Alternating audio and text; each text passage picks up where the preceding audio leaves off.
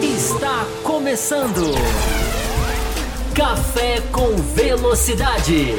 Com Fábio Campos, Matheus Pucci, Thiago Raposo e Will Bueno. A dose certa na análise do esporte a motor. Para você que se liga no cafécomvelocidade.com.br, bem-vindos à nossa edição extra às quintas-feiras aqui para a gente fazer, é, continuar aqui o nosso debate sobre Fórmula 1, respondendo, lendo e respondendo os e-mails que ficaram para trás ali na edição de segunda-feira e também falando aí sobre as notícias que aconteceram é, desde segunda-feira até o dia da, da nossa live, que é às quintas-feiras. E eu já aproveito aqui para chamar, dar as minhas boas-vindas para o meu parceiro aqui, Fábio Campos. Seja muito bem-vindo mais uma vez. Temos bastante e-mail para responder e temos até assunto novo para a gente comentar aqui hoje. Seja muito bem-vindo. É isso aí, olá para você, Will Bueno, olá para os nossos ouvintes, comemorando, né? Sempre comemorando aqui as nossas nossos números de audiência, cada vez melhores. Né? Já tivemos, já estamos cruzando aí a marca de 4 mil acessos no último programa. Estamos estreando, para quem não percebeu ainda, no canal do Café no YouTube, tem agora os recortes do café né, cortes com velocidade, café com cortes. Nós vamos definir um nome legal para essa para essa ferramenta, mas enfim, você pode conferir cada vez. Tem, e tem mais conteúdo vindo aí, hein? tem mais conteúdo durante a semana vindo aí, mas enfim, não vou dar muito, não vou entregar muito, não, que a gente está a gente está desenhando ainda algumas coisas, mas vai ter, vai ter vídeo, vai ter mais comentários, mais análises, enfim, o que a gente né, Will, que a gente se propõe a fazer aqui toda segunda-feira, e agora a gente está. Segundas-feiras estão ficando pequenas para nós. Estamos Exatamente. recebendo um monte de e-mail, tem gente aqui no chat sempre querendo participar, e nas quintas-feiras a gente consegue né, atender melhor ao pessoal aqui do chat. Sempre lembrando que super chat tem prioridade, entra aqui na tela, interrompe assunto, quebra pauta, quebra tudo. O super chat para quem quiser fazer aí no YouTube. Então vamos lá. A gente tem muito e-mail para responder e tem o Qatar, tem muita coisa para a gente falar sobre essa entrada do Qatar. Não é simplesmente uma entrada casual, não é uma pista qualquer. Já tem até gente perguntando aqui, ó. Deixa eu já dar uma boa noite aqui para o Gustavo Mucilo, para o Alisson Mota, grande Romeu Silva Las Casas, a Isabela, está aqui, Isabela Gasparini, o André Brolo, André Brolo, figurinha carimbada aqui também, é, ouvinte dos quatro encostados, Bruno Bastos, não sei se eu já falei, mas falo de novo. Enfim, já temos uma galera aqui, Will, preparada para nos bombardear de perguntas para falar de Fórmula 1. Exatamente. Então, só antes da gente começar, né? Só lembrando o pessoal aí que quiser aí sempre apoiar o café, é só entrar lá em cafécomvelocidade.com.br, vai lá e tem a nossa, as nossas três faixas de apoiadores: café com leite, cappuccino e extra forte, ou então você também pode entrar direto no apoia.se barra café com velocidade ou então você pode também clicar aqui no YouTube em Seja Membro, a exemplo do André Brolo. Você vê que o André Brolo ali, ó, quando ele comenta, tem aquele, tem um, um selinho ali, verdinho. ali na, no, é. verdinho, né, no, no, comentário dele, que significa que ele é um apoiador do canal do YouTube, que além de você ajudar o café, você também recebe aí conteúdo exclusivo, como por exemplo o comentário sobre o, o documentário do Schumacher no Netflix foi feito. Eu infelizmente não pude participar, gostaria muito de ter participado, mas ouvi, assisti e ficou realmente muito bom. Então, quem é apoiador, ó, vai tem recebe entre este entre outros conteúdos exclusivos. Então vamos começar então, Fábio Campos. Vamos começar a falar do Qatar, então, né? Já tem o Gustavo Mucilo, que você já que você já já já, já comentou, que já, ele já falou, né? É, we race as as one is over, né? Ou seja, aquela corre, corremos para todos já acabou, né? Nós corremos para todos, acabou. É, corremos como um, né? Corremos como um, acabou, né? Porque a entrada do Catar, mais um, um, um, país aí do, do Oriente Médio, né? Com, com suas, as suas leis, é, enfim, para dizer o mínimo, né? Polêmicas. Uh, enfim, vamos, vamos, vamos, focar primeiro na parte esportiva, uh, Fábio Campos. Né? Você que é um cara que acompanha MotoGP, esse é um circuito que está na MotoGP desde 2004, Uh, o que, que, você tem para dizer aí sobre, primeiro, sobre a pista, sobre o traçado, sobre o circuito do Qatar? É, vamos lá, vamos começar então pela parte esportiva, daqui a pouco a gente entra na parte política, né, que trouxe essa política e financeira, né, como escreveu aqui o Gustavo Mucilo. Olha, eu acho o seguinte, o Will, eu preferia muito mais esportiva, já que a gente está começando esportivamente falando, eu preferia muito mais que a Fórmula 1 fizesse uma corrida no anel, no, no circuito externo, não é anel porque não é simplesmente curvas para a direita ou para um lado só. É, no circuito externo do, do Bahrein, eu acho que seria esportivamente muito mais rico. A gente teve uma corrida lá no ano passado muito mais interessante. É, essa pista, é, ela, ela, ela, é uma pista projetada para a MotoGP. Né? Ela foi desenhada para a MotoGP. Então, se a Fórmula 1 tem dificuldades, teoricamente e, nos, e no, digamos assim, conceitualmente falando, porque 2021, isso é importante a gente falar, né? 2021 está tão bom que até Paul Ricard teve o seu brilho. É, então, 2021 eu, eu, não vejo, tem... eu não vejo a hora de chegar a Abu Dhabi, Fábio Campos. Eu não é, vejo a hora. Para mim, Abu Dhabi vai ser a melhor corrida do ano. Com curva inclinada. Curva inclinada. é vai ter curva inclinada esse ano. E, inclusive, eu já falei que mais mudanças podem estar sendo programadas para Abu Dhabi no futuro. Mas, voltando aqui, é, a, a, pista do Qatar praticamente não tem, não tem freada. Praticamente a Fórmula 1 vai frear forte, porque a curva 1 não é uma, não é uma curva fechada como a do Bahrein, por exemplo. A curva 1 já é uma curva ali relativamente de, de raio longo, para os caras fazerem segunda, terceira marcha, talvez. Enfim, difícil, né? Assim, é, adivinhar esse tipo de coisa, mas o é. raio da curva é muito aberto. Então a, a pista vai ter curva de alta, vai ser, vai, vai ter assim uma beleza plástica que é inquestionável. Agora, mas... esportivamente falando, quando a gente. Oi? Vai ser uma procissão, então. Não, não sei se vai ser uma procissão, porque, igual eu falei, né? Se, se, se o campeonato está tão tenso que a gente pode ter ali a, a briga estratégica Mercedes, Red Bull, já dando alguma coisa para a corrida. É, e a gente teve, a gente teve esse ano Hungria, foi bem, sorte foi, foi a corrida foi boa, embora a sorte, né? Chuva, teve, teve a chuva, mas o ano está emocionante. Agora, tecnicamente falando, não é pista para a Fórmula 1. Tanto não é pista para a Fórmula 1 que a Fórmula 1 já anunciou no contrato de 10 anos que não vai correr lá. Essa é a grande prova de que Exato. Ali não é para ter prova.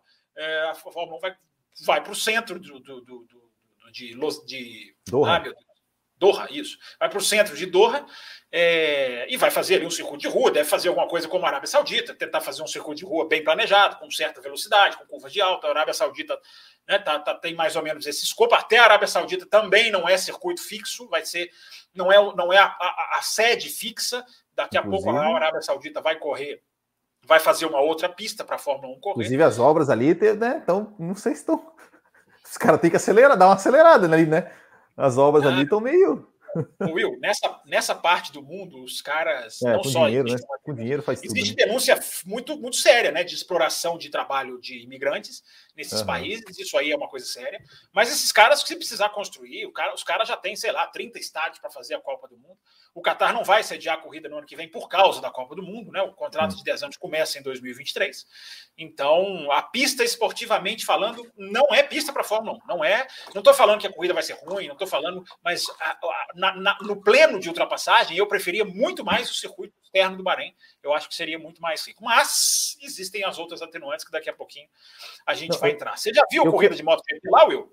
Não, não vi. Não vi, você não gosta da MotoGP, né? Você é não, é, é, não, não sou. Agora, agora, Fábio Campos, uma, uma coisa que eu, que, eu, que, eu, que eu me fiquei pensando agora é o seguinte, Fábio Campos. Como é que esses caras vão sair do Brasil e vão fazer uma corrida no Catar em uma semana, é, em mais uma rodada tripla, né? Sendo que, que eles estavam assim, né? É, é, é digamos, a Fórmula 1 no sentido, as pessoas que trabalham na Fórmula 1 já tinham né, pedidos, esse negócio de rodada tripla para parar. É, e, e, eu vi hoje né, a, a declaração do, do, do, comunicado da Fórmula 1, a declaração do Dominicali, falou: não, porque que bom, estamos, né, ficamos felizes em conseguir entregar um calendário com 22 corridas e para o futuro queremos entregar mais e tudo mais e tudo mais. É, e, e, me veio uma questão seguinte: é, eu, eu, eu é, é, um, é um puro palpite, mas eu, eu sinceramente eu acho que não vai demorar muito para começar a ter, uma, a ter umas grevezinhas na Fórmula 1, viu? Porque esse, esse calendário aí com com, com 22 corridas, já o pessoal já está reclamando, com 25 que eles querem fazer, como é, como é que vai encaixar toda essa logística, né? Sendo que né, sai daqui, vai para lá, volta para cá. É, é, é um quebra-cabeça difícil de montar, né? É, daqui a pouquinho, Alisson Mota, nós vamos falar para você por que, que não foi Sakir, é, circuito externo do Bahrein e no, no, calendário. Daqui a pouquinho você vai entender todos os interesses que estão por trás aqui. É, Will, assim, a Fórmula 1 fez uma vez Brasil Abu Dhabi na sequência, né? 2010, se eu não estou enganado, aquela do, do, título, inclusive, né? É, ou seja, sair daqui para o Oriente Médio é, é, um esforço em uma semana, claro, né? É um, é um esforço hercúleo, mas é um esforço que a Fórmula 1 já fez, né? Vai fazer. Você está falando aí da questão do, do calendário, a Fórmula 1 não faria mais rodadas triplas. Isso já estava acordado, já estava anunciado, já estava batido o martelo. Foi aquela rodada tripla de 2019, Sim. era para ser a única e pronto. Só que veio a pandemia. Com a pandemia, a Fórmula 1 não só teve que espremer calendários, como a Fórmula 1 perdeu muito dinheiro. E aí a gente começa a responder ao Alisson Mota, enfim, a todo mundo que tem a dúvida de por que, que a Fórmula 1 está indo para o Qatar. A Fórmula 1, coloquei isso no meu Twitter hoje, está aqui o campus, arroba campus FB, eu não coloco o dele, não sei porquê. O dele é arroba GP, eu falo para ele. Eu, eu, tenho que fazer merchan para esses caras, é impressionante. É, eu coloquei lá no meu Twitter hoje, a Fórmula 1 perdeu 877 milhões de dólares com a pandemia em termos de lucro. Só estou falando em termos de lucro. 877 milhões, gente. Não é, isso é 43% do lucro da Fórmula 1. Ela deixou de ganhar 43. Então isso é uma pancada financeira muito forte. Eu não estou falando que isso justifica rodada tripla, que isso justifica trabalho é, é, ir para países em que os direitos humanos não são não são é, respeitados, enfim. Mas é, é, é o raciocínio deles, né? Então, Will, eles têm que fazer essas rodadas triplas. As equipes não queriam, as equipes, as equipes estavam pressionando. Isso é uma informação, tá, gente? As equipes estavam pressionando para não ter rodada tripla, para fazer Brasil e para fazer México e Brasil. Mas aí entra, daqui a pouquinho, Will, se você tiver aí o seu, o seu bloquinho de anotações, ou o seu post-it, eu fico falando para o Raposo trabalhar com post-it, ele não me escuta. É, a gente falar um pouquinho do Grande Prêmio do Brasil, porque esse calendário, esse anúncio do Qatar tem muita influência do Grande Prêmio do Brasil. Ele tem a ver com o Grande Prêmio do Brasil, como você, como você já meio que esbarrou aí. É, então, os caras estão indo atrás, os caras tiveram que voltar a rodar, rodada tripla para ganhar dinheiro. É, eles precisam fazer corrida. A Fórmula 1 ela está obcecada, entre aspas, com 23 corridas. Não é porque ela quer fazer um campeonato bonitinho, não, porque ela precisa encher corrida. Ah, né? Cada vez que a Fórmula 1 pisa num país, ela pisa para ganhar muito dinheiro. E o Oriente Médio paga muito bem. Muito bem. Se você, o Oriente Médio agora passa a ter quatro corridas. Né? O Oriente Médio vai ter quatro corridas em 2021. Né? Bahrein, é, Abu Dhabi, é, Qatar e Arábia Saudita. É, se você somar, eu, eu não estou com os números aqui, mas eu já comecei a fazer essa pesquisa. Se você somar a taxa que essas duas, essas quatro corridas geram, deve chegar a mais ou menos 30%, talvez até 40% do pagamento de todas as corridas, né? O, do, do, total que as, que as taxas da, que os grandes prêmios pagam. Só o Catar está pagando mais do que, ou mais ou menos na mesma soma de México e Brasil, só para se ter uma ideia. Então, os caras, os caras trazem muito dinheiro. Então, por isso que a Fórmula 1 tá, tá indo para lá. Não tem o, igual falou aqui muito bem o nosso ouvinte, não tem o e-race as one, os caras, né? Os caras estão indo para para onde se explora petróleo como nenhum lugar no planeta, né? Os caras, Fórmula 1 tá batendo até combustível renovável, viva combustível renovável, e tá indo para os lugares onde o petróleo, você, você fura o chão, jorra petróleo. Então, é, por quê? A Fórmula 1 vai estar tá rasgando o Races 1 porque a Fórmula 1 está querendo dinheiro. Não estou falando que, que se justifica. Né? A Fórmula 1 deveria, eu sempre falo, a Fórmula 1 deveria ser uma bandeira de protesto. Ah, vocês querem fazer a corrida? Nós até vamos fazer.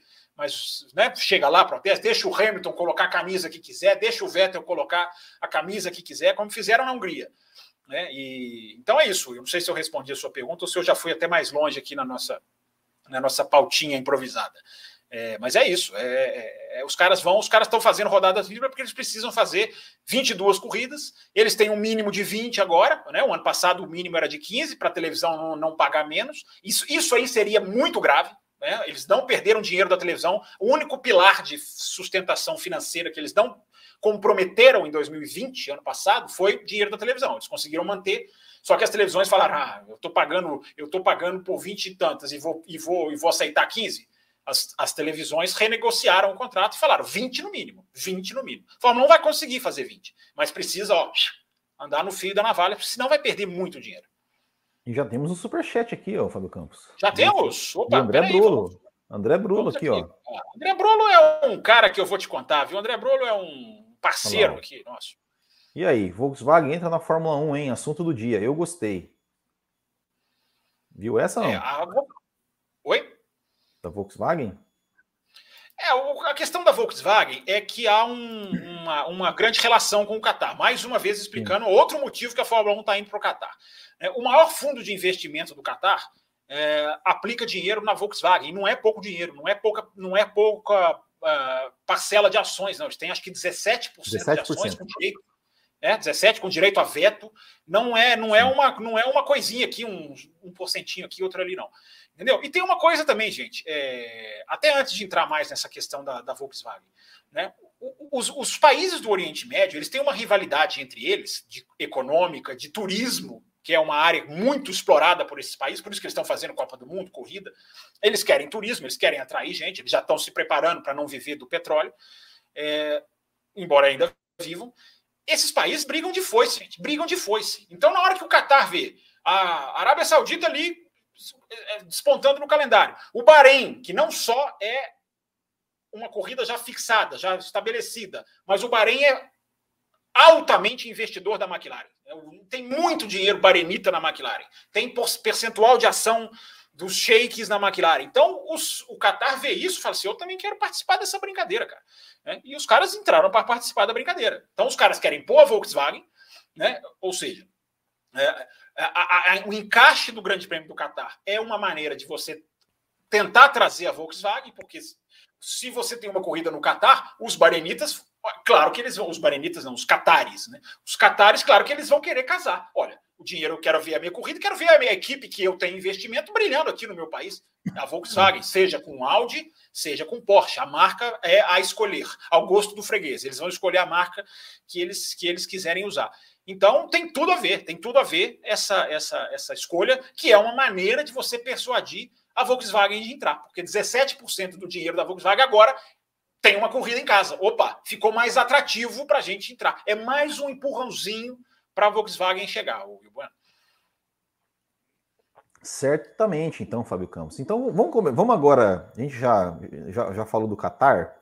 É, vamos, vamos passar por alguns, começar a ler alguns e-mails que ficaram da, da edição passada, Fábio Campos? Sim, senhor. O senhor que quer... manda aqui. Então vamos lá. Então vamos começar com os e-mails aqui. Ó, eu, eu, eu vou, vou ler aqui na ordem que o Raposo deixou. Tá? É culpa se, do Raposo, se der problema. Se, é, de, é, se depois repetir assunto e tal, é culpa do Raposo. É, vamos lá. É só, eu só aviso o pessoal do chat que também hoje nós vamos dar atenção para o chat e vocês vão ouvindo aí a leitura dos e-mails, as respostas e vão mandando Sim. as suas perguntas também para vocês participarem, que daqui a pouquinho a gente vai a gente vai voltar para o chat, se virar para o chat também. Então, ó, o pessoal é, falando né, do, do, do, GP da Rússia. Então vamos começar com o Luiz Guilherme Montes. Ele fala o seguinte: Hamilton, Max, Norris, tudo muito bonito. Mas temos que falar de mais uma pontuação do Russell e de um P8 sensacional de Kimi, o Homem de Gelo. E aí, algo para falar de Kimi Raikkonen e George Russell no GP da Rússia, Fábio Campos? Eu acho que assim, o Kimi Raikkonen foi discreto a corrida toda. Ele, tava, ele chegou a andar em décimo ali no começo da corrida, né? Conseguiu se posicionar é. bem depois da largada, o que é até uma coisa considerável com o Alfa Romeo. E depois fez a aposta, né? O Raikkonen foi um dos primeiros a, a, a parar. Ele, ele entra ali na, na volta uh, 47, se não me engano é um dos primeiros a parar. Isso. Então se, se beneficiou disso. Acho que não, não tem grandes, nenhum, nenhuma outra grande ressalva. O Russell não, fez um. Oi, diga, pode falar. Não, não, é, é, é que assim, o, o, o, a decisão do Raikkonen, que foi, que foi uma coisa. É, foi uma coisa assim, não sei, não sei, se você chegou a ver a onboard dele. Né? Porque eu comecei, eu comecei a ver a, é, a, as, é, as onboards de vários pilotos assim nas, nas voltas finais, né? Para pegar, ver, tentar ver como é que foi a conversa, né? É, e, e, a equipe, né? A equipe pergunta para o Kimi Raikkonen: Kimi, é, o que, que você acha que a gente deve fazer? Daí ele falou, daí o Kimi fala assim: eu tô pensando, calma aí que eu tô pensando. Aí ele vai, aí ele vai, aí ele vê, eu não lembro quem que estava na frente dele no momento, eu não sei se era o Ocon, eu acho que era o Ocon, é, enfim, não, não me lembro. E, e ele vê que o cara que tá na frente dele entra, e, e ele chega num, num trechinho ali onde está um pouquinho mais ele sente que está um pouquinho mais molhado, ele vê o cara da frente entra, ele manda o rádio, o rádio, falou assim, é, ó, é, é, tipo, tomei a decisão, box, tô indo pro box, tô indo pro box. Aí o cara fala, que pneu? Aí ele fala, intermediário, né? Então, tipo assim, ele que né, deu, deu para a equipe ali a, a, a, cantou a bola, né? E deixa eu até falar uma coisa, já, já fazendo um gancho aqui de Kimi Raikkonen. É, Fábio Campos, o senhor se lembra é, já falando da, da, estratégia do Ru, eu, eu, vi que o senhor colocou no seu, no, no seu Twitter hoje, falando né, da estratégia do Russell, que não pode dizer que errou, que a McLaren errou, que o Russell errou. Não, do Norris. É, do, Norris. do Norris. perdão, do Norris, isso, perdão.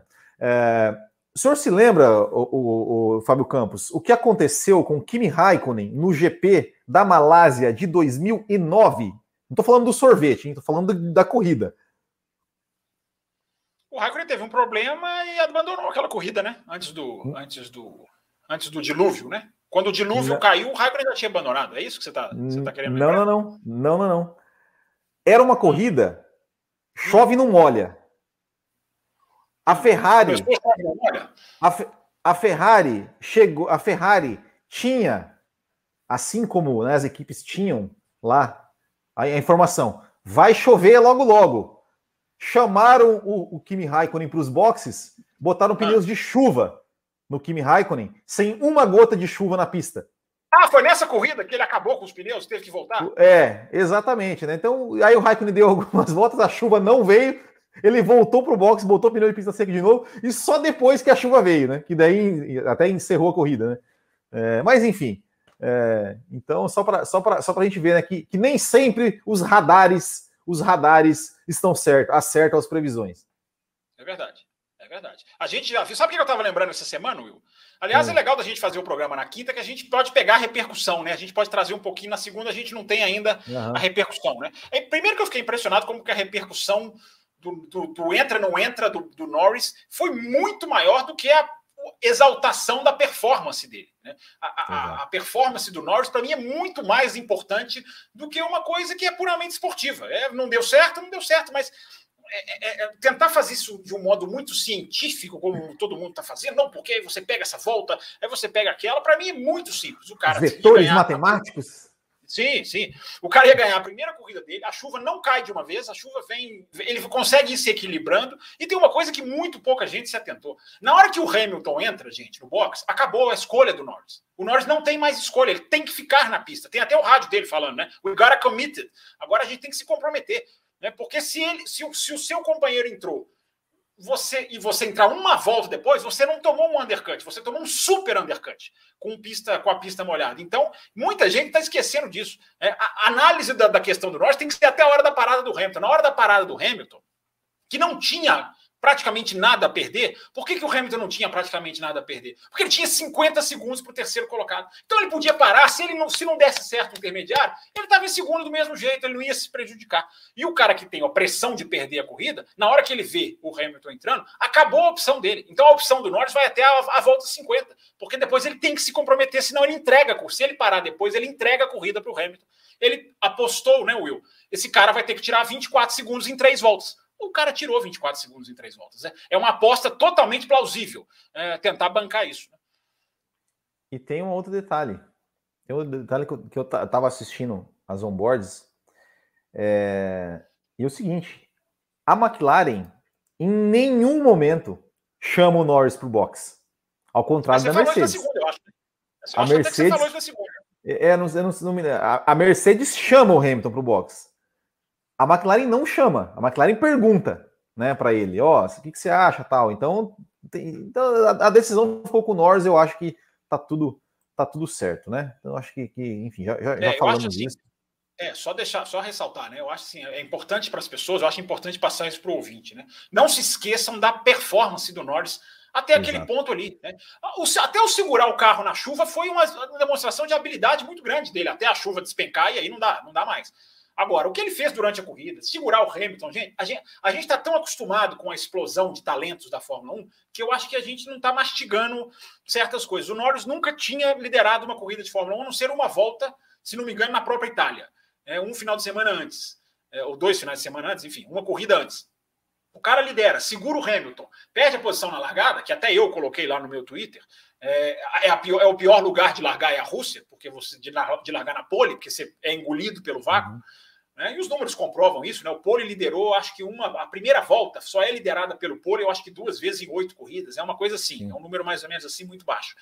É, então a gente tem, a gente tem é, esse a ultrapassagem dele no, no Sainz. Pô, o cara foi lá e ultrapassou o Sainz, gente. Então, assim, estava é, fazendo uma ótima corrida em termos de ritmo, segurando. fez um qualifying. É, o final de semana do Norris foi muito impressionante. Foi, eu chego a dizer que foi histórico.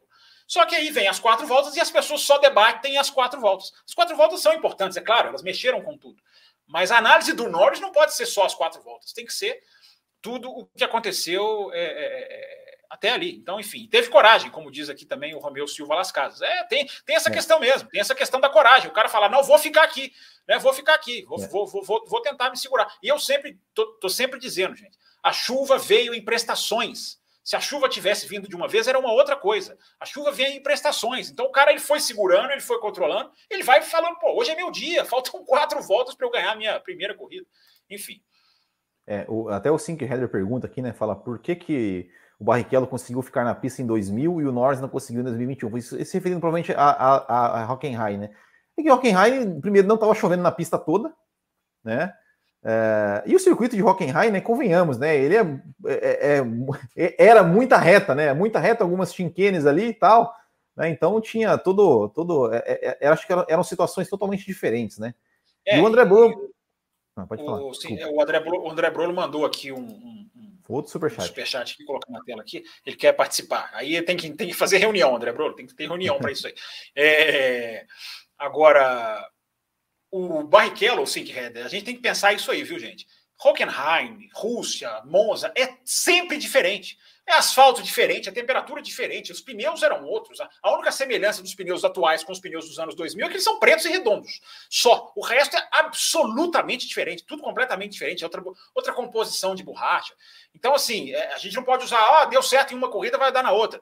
É, é, cada situação é uma aderência de asfalto. A gente está indo para a Turquia agora, e que é um grande ponto de interrogação. Parece até que mexeram no asfalto, enfim, deram uma, uma, uma, uma hipermeabilizada no asfalto, se eu se eu posso falar assim mal porcamente dizendo, porque o asfalto no ano passado não existia, então é, é, não dava para acelerar no meio da reta, eu nunca vi isso. Então cada situação é uma situação, a gente tem que não tem o que o que a McLaren tem que aprender? Aprender qual informação ela tinha, ela trabalhou corretamente as informações que ela tinha. O Norris, para mim, trabalhou corretamente as informações que ele tinha, porque ele tinha muito a perder. Isso não pode ser perdido de vista, com perdão da redundância. Né? O Norris tinha uma vitória. Ah, mas o Verstappen, o Bottas, esses caras não tinham tanto a perder, os caras não têm tanto a vitória os caras podem arriscar. É, o primeiro colocado é mais difícil a situação dele, gente. Isso é importante a gente dizer. É igual o Hamilton largando sozinho na Hungria. É, a situação é diferente para quem está na ponta. Tem mais responsabilidade. Exato. Vamos para mais um e-mail, Fábio Campos. Arthur Frei Lima. Boa noite, autoridades do automobilismo mundial. Olha só, hein? Meu Deus. Será que ele mandou, será que ele mandou, será que ele mandou para o endereço certo? Será que ele mandou é. para o endereço certo? Você mandou esse... para a FIA. Esse e-mail é para a FIA, né? Não, para é. Esse é o meu segundo e-mail. Não sei se vocês repararam, já que vocês não reparam em nada, na entrevista do Tsunoda após a classificação do sábado, antes do repórter fazer a pergunta, o piloto, isso eu vi isso aí, o piloto perguntou se a raiva do Gasly havia sido com ele e já foi tentar se justificar, como se estivesse com medo disso. Após aquela ótima estreia, né, eu, ele não colocou, mas eu vou colocar aspas, aquela, entre aspas, ótima estreia no Bahrein, foi só ladeira abaixo para o japonês, com muitas batidas e resultados negativos. Além disso, pelas suas reações no rádio e nas entrevistas, ele me parece meio perdido e nervoso com o mundo da Fórmula 1 qual é a opinião dos senhores sobre o jovem piloto japonês? Eu, eu já vou responder rapidamente. Manda bala, manda bala. E, rapidamente aqui com a, a, o que ele escreveu na pergunta. Eu acho que ele está meio perdido e nervoso com o mundo da Fórmula 1. Eu acho que você já, você já respondeu. É, é, isso. Ele parece que ele está desligado da Fórmula 1, assim, sabe? Ele parece que ele está em outra vibe. É, enfim, é, é, isso, é isso. Só isso? Só isso.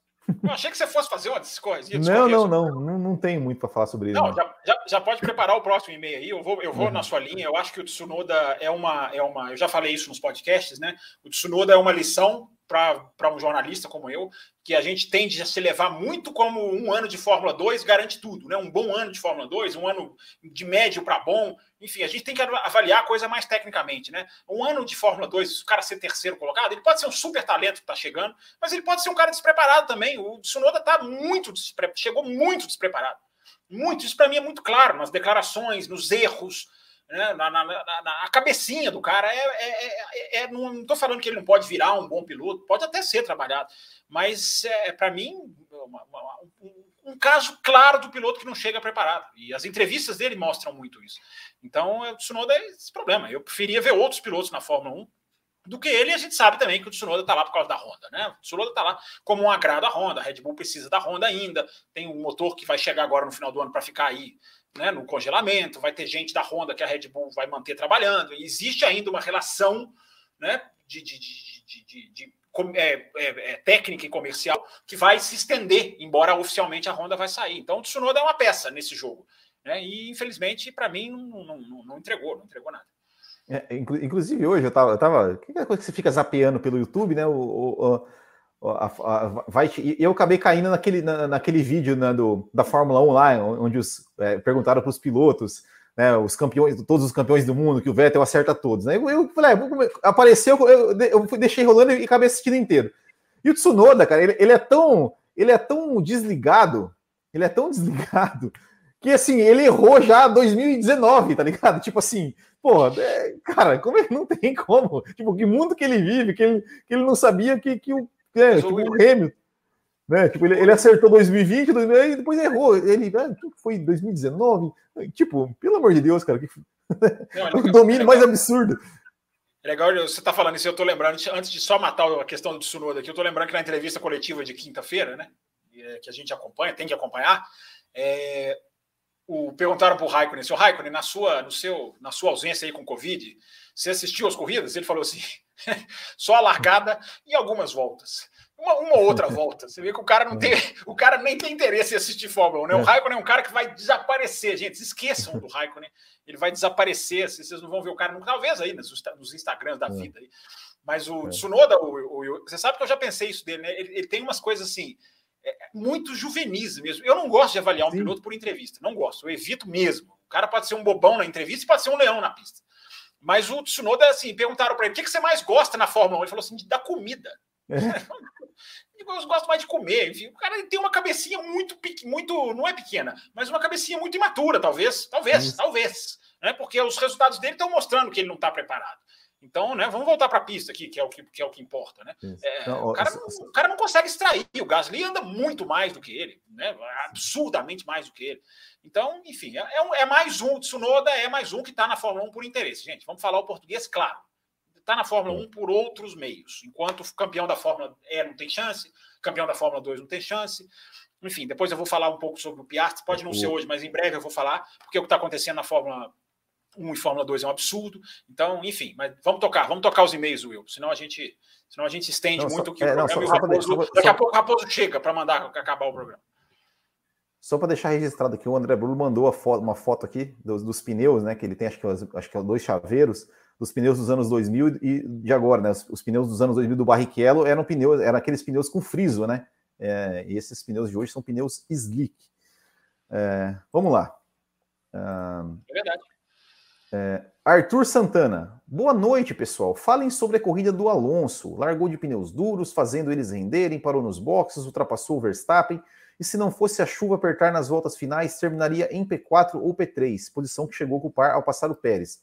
O espanhol tem feito a diferença aos domingos, ele já abriu 13 pontos para o Ocon, que muitos disseram que andaria na frente dele este ano. E aí, Fábio Campos, e o Alonso? É, eu acho que o Alonso, o Will até falou no final do. Você até falou, né?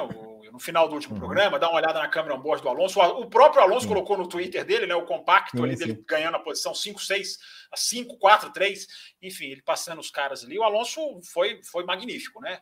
O Alonso foi, mais uma vez, Alonso. Agora, só uma coisa que a gente não falou no programa de segunda-feira, que eu acho importante ressaltar, é, ou, ou a gente falou pouco, não me lembro é, é, a manobra do Alonso de abrir mão da primeira curva, né, da, da curva 2, te, tecnicamente, mas a primeira curva. É, isso, deliberadamente, tendo praticado isso na volta de alinhamento para o grid. E eu acho que a Fórmula 1 tem que fazer uma coisa para alguma coisa para evitar isso, né? Ou coloca ali aquela chicane ali de isopores mais, mais é, como fazem em Monza, né? Que dá mais trabalho uhum. para o cara perder mais tempo porque é como eu coloquei lá no, na, na, Twitter. É, é, o que o Alonso fez é legal, mas não é legal. Né? É, é, é, legal, legalmente falando, não quebrou nenhuma regra, mas isso não é um espírito, né, gente? O cara. É, é, eu estava pensando sobre isso hoje, né? O cara ao cortar uma curva deliberadamente, ele tem uma série de vantagens. Ele, ele, se, ele, ele se tira do risco de acidente, ele se tira do risco de freada, que outros estão sujeitos. Alguém pode espalhar e bater nele, isso faz parte do jogo. Ele, ele não pode eliminar isso da disputa deliberadamente. Se ele fizer isso sair da pista sem querer, é uma coisa. Então, assim, eu acho que a FIA tem que dar, um, dar uma olhada nisso aí. Eu sei que vai ter gente que vai falar, ah, ele não quebrou nenhuma regra. É igual o Lucas de Graça na Fórmula E, lá naquela corrida na Inglaterra, em Londres. Né? Ganhou, era sexto, sétimo, oitavo, passou pelo box, saiu em primeiro. Ele não tinha quebrado nenhuma regra, mas o espírito da coisa não é esse. O espírito da freada de uma primeira curva de Fórmula 1 não é você abrir e cortar. Principalmente porque você pode estar ajudando muito o seu pneu. Né? Você, não, você não você evita o risco da freada, da, da, da, fritada. Eu não vou fritar, porque eu, vou, eu já sei que eu vou alargar a curva. É, então, isso, isso aí tem que ser. Não, isso aí não é legal. Eu repito, pode ser legalmente aceito, mas eu não acho que é bacana fazer, não. Eu acho que a Fórmula 1 tem que dar uma. E o Alonso avisou que ia fazer isso, né? O Alonso, depois da Áustria, ele dá uma entrevista falando assim: é um absurdo, os caras não fazem nada na primeira volta, eu fui jogado para fora, o Ricardo cortou caminho, não sei o quê. Então, ok, já que a primeira volta tá valendo tudo, né? E é igual aquela entrevista do Alonso lá em 2006, quando ele falou que ele não considerava mais a Fórmula 1 como esporte, Sim. e aí ele provou que ele estava dando uma entrevista verdadeira. Dessa vez ele fez a mesma coisa. Provou que a entrevista dele era real, porque ele falou: nas primeiras voltas os caras não fazem nada, eu vou, eu vou, agora eu vou me beneficiar. E, e, fez isso na Rússia, premeditadamente. Vale, vale lembrar. V. Martins, meu e-mail é sobre o Smooth Operator. É o terceiro pódio de Sainz no ano. O espanhol teve uma sessão de qualificação excelente, garantindo o P2 nas atuais circunstâncias. O pega entre Sainz e Norris foi muito bom. Uma pena ele não ter ritmo para segurar a primeira posição. Foi como ele mesmo disse: este fim de semana eu acho foi provavelmente o meu melhor fim de semana como piloto da escuderia Ferrari. Em um ano desafiador por, por mudar de equipe, se adaptar ao novo carro, equipe completamente nova. Entre os pilotos que mudaram de equipe, Carlos Sainz no ano é o melhor deles? Isso é uma pergunta. Tá? É o que, o que esperar do espanhol quando trocar seu motor? Outro e-mail falando de outro espanhol, desta vez um bicampeão mundial. Não é de hoje que o Alonso vem guiando mais que seu companheiro de equipe. O Ocon esteve muito longe, terminou o Q3, quatro lugares abaixo do espanhol. No domingo terminou o P14, já o Alonso P6. Após a corrida, o Ocon disse que Alonso e ele tiveram configurações diferentes para Sochi. Só já começou a Alpine dar uma preferência para Fernando, já que o espanhol vem entregando resultados melhores que o francês? Bom, nós falamos sobre o Alonso, né? Uh, vamos falar do Carlos Sainz, então, Fábio Campos. O que você está achando aí do Carlos Sainz? eu acho que o Carlos Sainz fez uma corrida. É, é, assim, a gente tem que tomar muito cuidado para separar resultado de performance. Né? A corrida do Carlos Sainz foi boa. Não estou falando que foi ruim, não. Mas o resultado do Carlos Sainz foi muito melhor do que a performance dele. Vale lembrar que se a chuva não cai, igual o Bottas. Se a chuva não cai, o Bottas estava lá em um magníssimo, magnífico, magnânimo 14 colocação. É, o, o, o Sainz Ok, a Ferrari tem um problema ali de, de, de, de, de manutenção de pneus durante a corrida, uhum. mas o Sainz ele estava caindo ali, né? O rádio do Sainz é muito legal, né? O negócio da postura do Sainz que a gente não cansa de falar, né? O cara, o engenheiro fala para ele, a expectativa uhum. é P5. Ele fala, mas só P5? Né? Mas não pode. O Sainz tem que querer é. ser o Barrichello, né? As pessoas querem que o Sainz seja é. o Barrichello. O Sainz não pode, não pode querer ser mais do que isso. Então deve ter muita gente ficado frustrada com o rádio do do, do, do, Carlos Sainz, né? mas mostra a postura dele. Daqui a pouquinho nós vamos falar do Palu, tá aqui perguntando o, o, o Fabiano Alves, campeão da Indy, é, campeão nesse final de semana. É, então eu acho que o Carlos Sainz fez uma boa prova, mas muito potencializada pelo seu. O Sainz é um bom piloto, né, gente? Eu acho que isso é uma unanimidade. Mas o Sainz está sendo em 2021 exatamente o que eu espero dele. Mais lento que o Leclerc, o que não significa andar mal.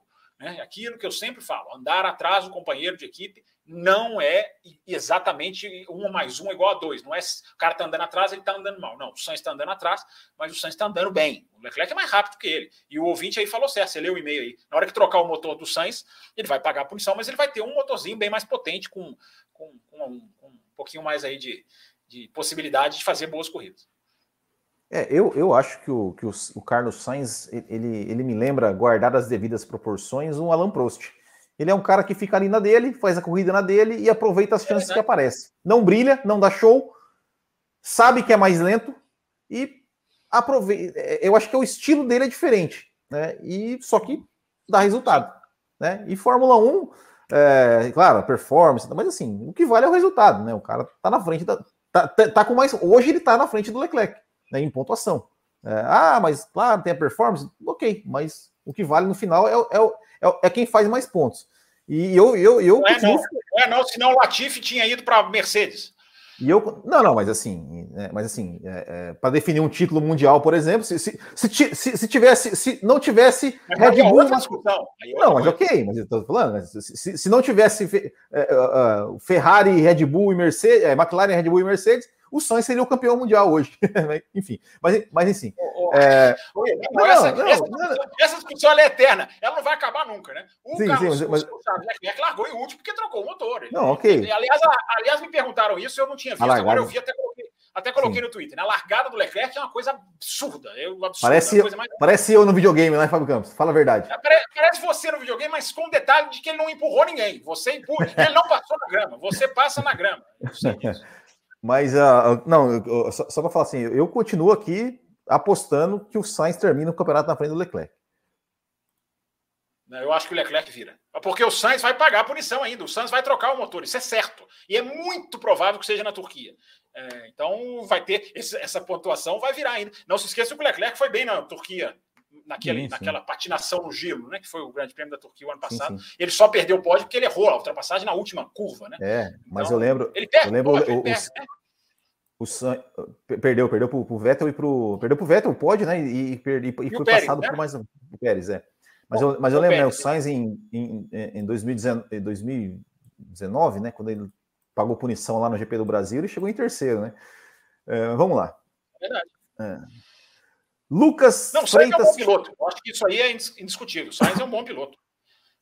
Lucas Freitas Tinoco, boa noite, amigos do café. E-mail 10 de 100. Vocês acham que. Bom, ele, ele- ele- a gente já respondeu isso aqui, mas eu vou, eu vou só ler. Vocês acham que a escapada do Alonso na primeira volta foi intencional? Foi algo discutido na imprensa inglesa? Se sim, o que acham dessa manobra? Um abraço e bom programa. Bom, Vocês já responderam, né, Fábio Campos? Eu não sei se você quer falar alguma coisa da imprensa inglesa, mas Não, sim, porque quem apontou isso foi o Karun Shandok na transmissão da Sky, eu estava assistindo. Antes da corrida começar, o Shandok, de maneira muito perspicaz, ele era o repórter de pista da Sky nesse final de semana, ele de maneira muito perspicaz falou: olha, o Alonso já treinou cortar a chicane. Isso é que é transmissão que eu acho legal, tá vendo? A transmissão que pega um fato e antecipa. É, não é depois que falou, ele lembrou, não, ele já tinha falado antes. Olha, o Alonso está praticando passar reto ali. E ele passou. Então, a, a imprensa inglesa não criticou porque eles não criticam nada. Né? Crítica é só café com velocidade, mais um ou outro aqui. Mas, é, eles, mas eles observaram, eles apontaram, eles fizeram a, a informação, eles trouxeram na, em cima da pinta. eu tô rindo aqui do Fabiano Alves, que ele comentou assim: nossa, o Alonso fazer uma malandragem? Não pode ser. É, eu Onde iremos para. É, é ótimo, boa, boa. Vamos lá. João Pedro Melo. Salve pessoal do Café com Velocidade. Antes de mais nada, gostaria de finalmente revelar de onde vos escrevo desde 2019. Moro em Arco Verde, no interior de Pernambuco. Sobre o GP, sobre o GP Não, da já, Rússia. já, ó, já é o Ah. segundo, é o segundo, é o segundo Pernambucano. pernambucano da semana. Ah, já É. Vamos fazer um encontro, tem que fazer um encontro, um grupo do WhatsApp. Daqui a pouco nós vamos ter um grupo do WhatsApp de cada estado. É aí. Sobre o GP da Rússia, gostaria de abordar dois pontos. Primeiro, os pitstops foram em maioria relativamente lentos e ouso atribuir esse fato a essa diretriz fajuta que a FIA impôs sobre as paradas, quando ao invés disso deveria estar procurando meios de proibir ordens de equipe com consequências graves e com certeza evitaria essa vergonha em caixa alta que a Mercedes fez com Bottas antes da corrida. Na minha humilde opinião, uma atitude antidesportiva. Esse é o primeiro. O segundo ponto é o seguinte: George Russell, mais uma vez, com uma atuação de gala, especialmente nas primeiras voltas, onde evitou ultrapassagem por vários carros mais rápidos atrás. Por mais que o Hamilton negue que o Verstappen tenha entrado na cabeça dele, creio que seja apenas blefe. Imagina só quando o garoto sentar ao lado dele. Grande abraço à bancada do café.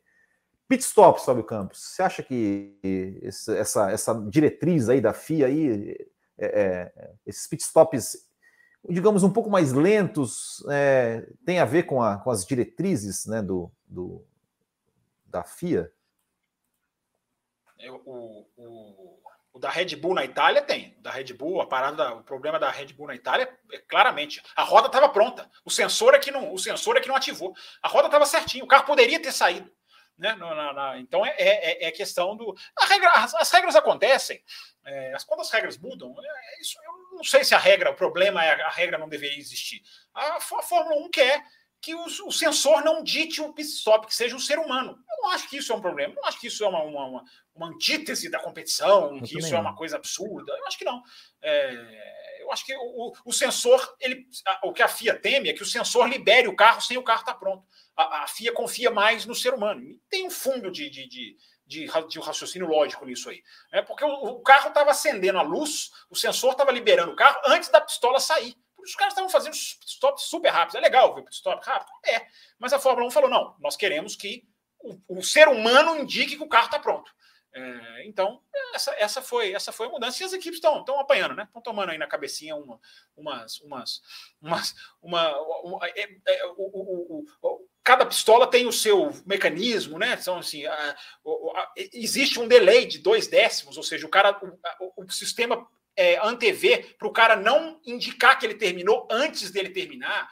Enfim, é uma sistemática nova aí que está gerando uma coisa, mas daqui a pouco todo mundo adapta e, jogo, jogo, jogo segue. Os pitstops serem dois décimos mais lento, para mim, não, não é nenhuma ofensa. Para mim não, para mim devia ser até mais, devia, devia até reduzir pela Você metade das pessoas. De 30, 30 milésimos? Eu queria pitstops igual da Indy, é igual da Indy, igual da Fórmula 2. É um cara Mas só eles são muito mais lentos que o da Fórmula 1. Mas exato, mas eu, eu quero pitstops lentos. Eu quero pitstop que, ah, que, que, é um cara só, é um cara só com o pneu, né, uma pistola, o pneu, bota o pneu, tá? É isso, enfim. Mas aí George, ele falou sobre o George Russell também, alguma coisa aí para falar sobre sobre além do que já foi falado no, no programa de segunda-feira sobre George Russell? Eu não sei se foi no programa de segunda-feira que eu falei. É, eu acho o seguinte: George Russell ele vai dar trabalho para o Hamilton. Né? O George Russell, se você colocar que ele classificou já duas vezes à frente do Hamilton nas corridas recentes, né? Spa e, e, e, Rússia, foi na chuva, foi na chuva. Spa a gente pode contar a classificação. A classificação Spa existiu, né? Tá correndo aí na internet, até me marcaram em post lá no Twitter, né? Últimas seis provas, Pérez 16 pontos, Russell 16 pontos. Né? É, é, quem, quem avaliza essa estatística está avalizando que foi corrida à Bélgica. Eu não avalizo essa estatística. Respondi para quem me mostrou essa imagem, falando assim: o Russell não tem 16 pontos, o Russell tem 9. É, ou 7, aliás, porque 9 ele ganhou sem correr. 9 ele ganhou por seguir o safety car. Então, essa estatística aí é bem deturpadinha. Mas classificação, qualifying, a gente pode contar a Bélgica. Então, o Russell tem, classificou duas vezes na frente do Hamilton nessas últimas corridas. É claro que há circunstâncias, evidentemente que eu estou falando de uma maneira mais lúdica, mas ele vai dar trabalho para o Hamilton em 2022. É, o, o, a, a o risco de desestabilização da Mercedes não é de rebeldia, de briga. Eu acho que a Mercedes vai tentar domesticar o Russell, né? Fica quieto aí, menino. Mas vamos ver se o menino vai ficar quieto. O Leclerc, por exemplo, não ficou. Sem brigar, o Leclerc conseguiu achar seu espaço com o pé, um pé no pedal, né? Que é onde importa. E eu acho que esse pé no pedal, Will, não sei o que você acha, mas eu acho que esse pé no pedal aos sábados, olha, o Hamilton vai ter muito trabalho. Esse cara no qualifying é, um, é uma coisa absurda. Ele é realmente uma coisa absurda. Acho também. Eu, eu acho assim, eu acho até que, que talvez no, nas primeiras ele pode até ter um. ficar, andar atrás do Hamilton, né? Porque, enfim, o Hamilton tá lá faz 200 anos, o Russell chegou tal. Uh, né, como a gente lembra né, que quando ele chegou na, na uh, lá no Bahrein, ele classificou atrás do Bottas e tudo, tudo normal, mas depois, quando ele pegar duas, três corridas ali, que ele pegar mesmo o, o jeito do carro, aí realmente vai dar muito trabalho. E só respondendo aqui. Ah. Will, tem talvez nem isso, tá? Porque se a gente for pensar que na única aparição do Russell com Mercedes, ele só perdeu para o Bottas por 26 milésimos, é. que não é nada. Esse cara pode nem precisar. E é aquele carro que ele é. não cabia direito, falou que a sapatilha sim, dele estava muito maior, enfim, tinha que apertar. É, mas, é, o cara pode é sentar e acelerar em qualify, não duvido. Não, você está falando, não. tem razão. Talvez ele vai precisar de um período de adaptação. Aliás, aliás, todo mundo vai precisar, Will, porque o carro do ano que vem, meu amigo, é. quem não vai precisar de adaptação, né? Exato.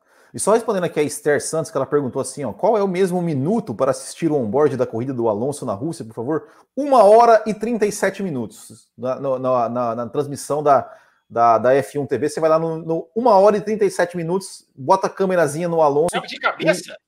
E, e, e bota, bota ali, é, encosta ali e desfrute do show. Abre uma é... cervejinha. É, e é. Olha, olha a câmera do Verstappen, eu também falei isso. Aliás, isso foi, já rodou nas redes sociais também. Agora é bom de fazer o programa na quinta-feira. Tá bem fácil de é. achar ali. O Verstappen ganhando posição antes de colocar Sim. o pneu é, para a pista, para pista interme... pneu intermediário. Enfim, o Verstappen isso. ali já esperto ganhando posição. Breno Cardoso, será que a Mercedes pode se arrepender no futuro de ter armado a McLaren seguido que a McLaren. E aí, você acha que a Mercedes pode se arrepender de fornecer motor para a McLaren, Fábio Campos? É, eu, eu acho o seguinte: arrepender não. A Esther está te agradecendo aqui, ó. Thanks. É, se arrepender não, é, porque, enfim, né, você tá. Quando você fornece motor para uma equipe, você tá. Você, é bom para você que a outra equipe ande bem. Mas eu sempre digo, vou sempre ficar de olho. Né? É, deu uma travadinha aqui, estão falando aqui na sua, na sua internet, mas eu acho que você já está. Acho que você já está ok. É, travou para mim também aqui você falando, mas deu para entender a sua pergunta. Eu, se a McLaren virar uma postulante ao título, se a McLaren continuar sendo isso aí, brigando por vitórias aqui e ali, é, evidentemente não vai, não vai, não vai, Mercedes não vai fazer nada. É, a FIA vai estar fiscalizando mais os motores no ano que vem, essa questão de igualdade. É, então, a, é, a, perspectiva é de não ter problema. Agora, a, o espírito da mensagem, estava falando do espírito da regra, né? Falando do Alonso, o espírito da mensagem do ouvinte é, é válido. Se essas duas estiverem brigando por título mundial. Uhum né? É, é, essas, essas fabricantes, gente, elas não aceitam perder. Né? Elas não aceitam. Por isso que elas fazem jogo de equipe, por isso que elas rompem o lacre do motor, o cara largar em. Elas não aceitam perder. Elas não, não, perder que é do jogo, não, não é que ninguém tem que gostar de perder. Mas perder que é do jogo, para elas não é uma opção. Então, na hora que um Toto Wolff senta na direção da na reunião da Mercedes e fala assim: meu amigo, você está gerindo uma equipe aí, o seu cliente está andando mais rápido que você, não sei como é que vai ser, não. Mas vamos ver, depende. Isso aí tem um longo caminho até chegar nesse problema. A McLaren tem que virar uma equipe forte antes de tudo, né? Consistentemente forte. Forte ela já é, né? Exato. O Abel Pereira ele manda dois e-mails aqui. Então vou ler o primeiro que é o seguinte: ó. Fala café com velocidade. Da... Olá, bancada. Minha pergunta é, é: o repórter alemão Toby Grunner, algum tempo atrás, falou que na reunião de 3 de julho para o motor em 2025, representantes da Audi e Porsche participaram é, e como Sim. agora eles querem colocar uma taxa para novos motores? Quem é o culpado por essa inversão de pensamentos tão rápido? Tão rápida? É... É. Não sei, tão rápido que ele está falando será em relação aqui, né? Não, é, é, é, assim, ele, falou, ele falou que teve uma reunião em 3 de julho para definir a questão dos motores para 2025. E nessa reunião não tinha taxa. E agora, de, de, de julho para cá, ah, inventaram tá, essa tal tá. de taxa. Ah, tá, entendi. Não, é, isso aí, isso aí é o seguinte. Como é que é o nome dele? O Raposo não gosta que eu pergunte. Eu é o lembro. Abel Pereira. Abel Pereira. É... O Abel, isso aí, não, isso aí não surge do nada, não. Os caras já tinham a ideia de propor isso, os caras já falavam nos bastidores. É porque oficialmente os caras só jogam na mesa na hora que a negociação está num estágio mais avançado. Ali é tudo jogo de macaco velho, ali é tudo jogo de cobra criada. Entendeu? Então o cara, na hora que a, na hora que a montadora está chegando, os caras da Volkswagen entravam no, no, no pit lane, da, estavam no motorhome da Williams lá no começo do ano. O Yos Capito então entrou com os caras. Olha aqui, ó, esse aqui é motorhome, pode entrar aqui, vamos conhecer. Né, o Yos Capito, que é um ex-Volkswagen, então tem ali uma relação. Por isso, pode ser né, Williams, Alex Albon, pode ter todo esse encaixe aí por trás, mas ainda é só conjuntura. É... Então, a Red Bull pode receber o motor Volkswagen e a Williams pode ter uma parceria com a Red Bull. Tudo isso não está descartado, mas ainda não existe informação nenhuma. Estou só fazendo aqui uma ilação. É, então, os caras esperam. Nessa hora, ninguém vai falar em taxa. oh, vem cá, com as primeiras reuniões, vamos ter as primeiras. Na hora que a coisa está ficando séria, aí os caras, cobras criadas, vão lá e falam: não, mas nós queremos uma taxa de 200 milhões para a gente garantir. Eu, eu, é o que eu sempre falo, gente. É igual a taxa de 200 milhões de dólares para as equipes, que é um absurdo. Né? Fórmula 1, tudo bem, a Fórmula 1 querer garantias financeiras, não ter aventureiros né? Ah, mas você não pode criar uma barreira. Existe, existem maneiras de você fazer isso. Né? Você pode exigir é, comprometimento de certas maneiras, você pode colocar multas, você pode fazer várias coisas. Né? Mas essa questão de você botar taxa é, é, porque a Fórmula 1 não quer que ninguém entre, né, gente? A verdade é essa. O resumo da resposta é esse. Os caras lá dentro não querem que ninguém entre, eles querem cada vez menos equipes, porque eles querem ficar mais ricos. Enfim, o culpado, ele perguntou quem é o culpado. O culpado disso tudo chama-se Bernie Eccleston, que criou essa estrutura e depois foi embora. É, gastar o seu dinheiro, milionário que é, enfim, fica lá bom viver, bom vivan. É, ele é que criou essa, essa estrutura pedra, predatória em que um elimina o outro, um engancha o outro. Uma equipe, não, equipes não entram na Fórmula 1 mais, equipes compram outras. Isso é um horror. É um, o esporte não cresce dessa maneira. Né? Ó, e o Abel Pereira também mandou, mandou. Agora ele falou que foi o primeiro e-mail que ele mandou pelo site, né? Para a alegria do Raposo. Aí ele fala da, ele tá, ele tá falando da McLaren, né? Falando que a McLaren é, 2017 foi o único, último ano com, com a Honda, depois terminou em nono, terminou em nono, 2018 terminou em sexto, 2019 quarto, 2020 terceiro. E aí ele falou assim, ó, né? E, 2021, né, tá, tá, com, tá com uma boa projeção. Aí ele pergunta o seguinte: quando podemos esperar a equipe Walking campeã de Fórmula 1 novamente, 2023, talvez. E aí ele fala assim, ó, que, que é o 25 e-mail é, e que foi ele que começou a campanha dos 100 e-mails. Abraço a todos. então você vai ter que ser o primeiro a chegar no 100. Agora você colocou uma é. obrigação nas suas costas. Exatamente. Se você for o primeiro a bancar a aposta, você, você, vai, você tem que ser o primeiro a chegar. É, eu acho que a gente pode esperar até 2022. Eu não acho nenhum absurdo, apesar de que a estrutura da McLaren ainda está crescendo, né? reformando o túnel de vento, enfim, estruturalmente ela ainda é uma equipe em construção. É, se os caras fizerem um bom carro em 2022, meu amigo, é Brown. A gente nunca pode esquecer do exemplo da Brown. Os caras foram lá, fizeram um carraço e, e, e mesmo, mesmo com menos orçamento, ganharam o campeonato. Acho que a Red Bull pode. A, a Red Bull, enfim, todas podem. Acho que a, a, a McLaren. Eu só temo que a McLaren tenha, esteja pondo mais recurso nesse carro. Quer dizer, mais não está, né? Mais do que devia, né? Do que 2022. Né? Espero que não, porque, né? como eu falei, nesse jogo não tem ninguém bobo. E quem, tá, quem não está olhando para 2022 é bobo, porque 2022 vai, vem para ficar. Né? É um regulamento bem, bem duradouro, digamos assim. Fabricão, você quer ler o super, super chat do André Brulo aí? Ô, André Brolo, se você ficar mandando superchats com duplo sentido, nós vamos bloquear você, tá? Tá aqui na tela. Os quatro, não tem quatro aqui, tá, André? André Brolo, você não vem com, é, essas, com essas. A, a gente, nós, vamos, a gente, nós, vamos recusar, nós vamos recusar o seu dinheiro, André Brolo. A, a, gente gostaria de fazer o programa em quatro pessoas, mas é. os outros dois participantes aqui eles não ligam, não ligam, né, para pro, pro, pro, a live de quinta-feira e, enfim. É, vamos lá. Aqui Luan... fiéis. Luan Fontes, bom dia, bancada. Este é o meu terceiro e-mail rumo ao 100. Acompanho vocês. Pelo... Pegou, é. essa contagem pegou. pegou. Acompanho vocês pelo Spotify. Eu sempre pensei que o Fábio Campos era um cara de cabelo grande. Mas ele, ó, ele é o cabelo grande. Olha, ó, ó, franja na testa ali e tal. É, é não errou por não muito, não. Desde, não corto desde 2020. Agora, uma dúvida. Um túnel de vento é muito caro? Vejo que algumas grandes equipes não têm. E agora vai ser pior para comprar um pelo fato do teto orçamentário? Vocês são top. Quanto mais programas, melhor. E aí, Fábio Campos? Como é que é o nome dele? É o Luan Fontes. Ô Luan, em primeiro lugar, eu nunca vi ninguém deduzir pela voz que uma pessoa tem cabelo grande, curto, médio, careca ou não. Eu, não, eu nunca vi isso, né? Cara escuta a gente pelo Spotify, eu achei que o Campos tinha cabelo grande. Primeiro que eu tenho, né? Não tenho, não tá, não tá aqui no pescoço. Eu vou falar para vocês, eu, eu tô amarrando ele aqui, tá? Vocês não estão vendo porque eu desfaço bem. É, mas eu nunca vi deduzir por causa disso, eu nunca vi. É, o túnel de vento é muito caro, muito caro, porque é uma estrutura enorme, é uma estrutura que gasta uma energia. É, o gasto de energia do túnel de vento é uma coisa assim, é gigantesco, uma coisa assim, é como você ter uma fábrica mesmo, é um gasto de luz, mesmo de, de uma de uma de, de equivalente a uma fábrica.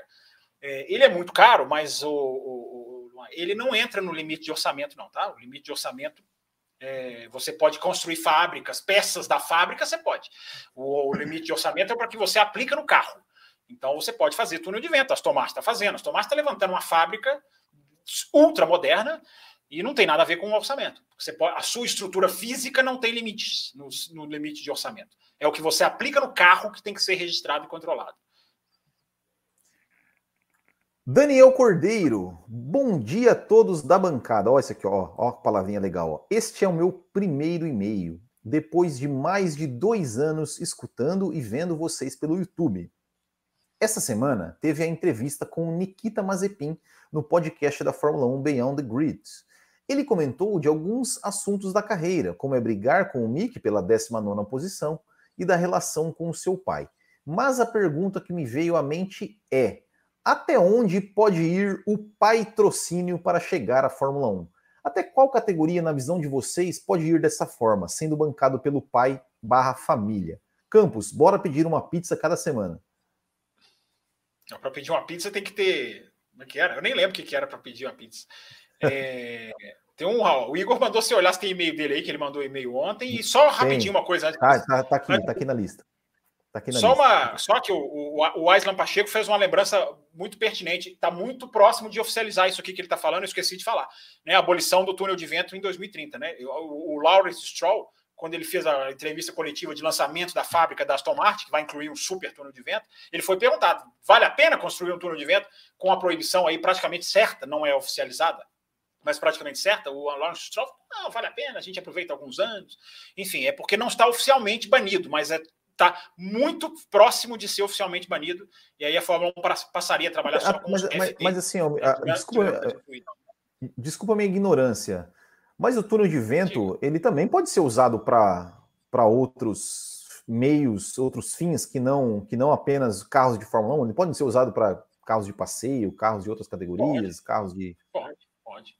Pode, pode. É, a Aston Martin tem o Valkyrie, né? Valkyrie, não sei a pronúncia correta, é um carro ultra, ultra avançado, Sim. enfim, ela, ela, usa ele no túnel de vento. É, pode, mas o túnel de vento de Fórmula 1 ele tem uma força muito maior. Então você está sub. É como se você, se você construir um túnel de vento de Fórmula 1 e depois você usar para outro carro, é como você construir uma, um prédio para guardar um carro só. Né? É, você vai estar tá subaproveitando, porque a força de um túnel de vento de Fórmula 1 tem que ser muito maior. Né? Você tem que jogar uma, uma, uma, uma, uma impulsão de ar ali que é gigantesca, toneladas. Então, eles podem, podem. É interessante a sua pergunta eles podem continuar usando o túnel de vento para outras coisas da Aston Martin. Só que né, eles vão estar tá sub, eles vão estar tá sub aproveitando um super túnel de vento que eles vão poder usar para alguns Para aeronaves também, aqui falou Paulo Gentil, né? Para aeronaves também, mas enfim, aí depende de quem trabalha com aeronaves, né? A, a, Red Bull pode, né? A Red Bull tem lá os seus aviãozinhos lá que faz aquelas, aquelas corridas aéreas. Nem sei se aquilo ainda existe, sabe? Aquilo ainda existe, eles fazem aquelas corridas aéreas. Depois da pandemia eu não vi mais aquilo, não. Não sei se a Red Bull, se a Red Bull ainda faz aquilo, mas enfim, é, pode ser, fazer. pode ser usado para para isso. Mas, mas aí também você tem outra dimensão, é outro tipo de uso, é. né? Você não considera o solo, você tem que fazer várias coisas. Enfim, tudo de vento é uma ciência maluca. É, mas e o patrocínio, Fábio Campos? Até onde, até onde poderia ser aceito assim, né, um, um patrocínio? É, eu acho assim, o patrocínio ele pode, ser, ele pode ser aceito até a Fórmula 1, é, desde que seja um patrocínio mesmo. Né? O problema são é que esses caras não estão patrocinando, não estão patrocinando, eles estão comprando lugar. É diferente. Né? Vocês estão sendo donos da cadeira, donos do cockpit. Aí o cara senta e fica lá para sempre. É, eu, eu realmente eu não sei quem vai cair primeiro, se é o Stroll, o Latifi ou o Mazepin, porque esses caras todos têm o pai lá né? Até, até que eu acho que um vai cair em 2038, o outro talvez em 2035. Eu, eu, vou, eu vou lá para frente. Vou se aposentar, então, né? Eu acho assim, não tem problema nenhum o pai é, ajudar o filho, o pai né, dar, botar dinheiro para o filho Exato. fazer. O pai é rico, bota o filho para correr de automobilismo, vai pagando tudo, Exato. Fórmula 3, Fórmula 2. Não tem problema nenhum que é Fórmula 1, chega na Fórmula 1, o cara quer patrocinar. Agora, o, o, pai que é dono da, da cadeira, aí eu acho que a Fórmula 1 é, fica, fica mais pobre né? fica mais pobre. Fórmula 1, para mim, pode me chamar de purista, de saudosista, de antiquado. Fórmula 1, para mim, tem que ser os melhores pilotos do mundo. Na hora que você já tem um grid de só 20 carros, que é um absurdo, que é um escárnio, e desses 20 carros, 15% já são é, é, é, de filhos, de, de, lugares comprados por pais, você está transformando a Fórmula 1 num campeonato de luxo de final de semana, que era a Porsche GT3 aqui no Brasil, cheio de milionário correndo. É legal, Porsche GT3 fazer isso. Agora, é, Fórmula 1 é lugar disso, Fórmula 1 é para isso. É, é, é, isso é triste. Agora, você não pode fazer uma regra contra isso, e a Fórmula 1 só chegou nesse ponto porque a Fórmula 1 ficou hiper cara. As equipes ficaram hiper pobres e tiveram que vender para hiper milionários. Essa, essa é a equação do negócio.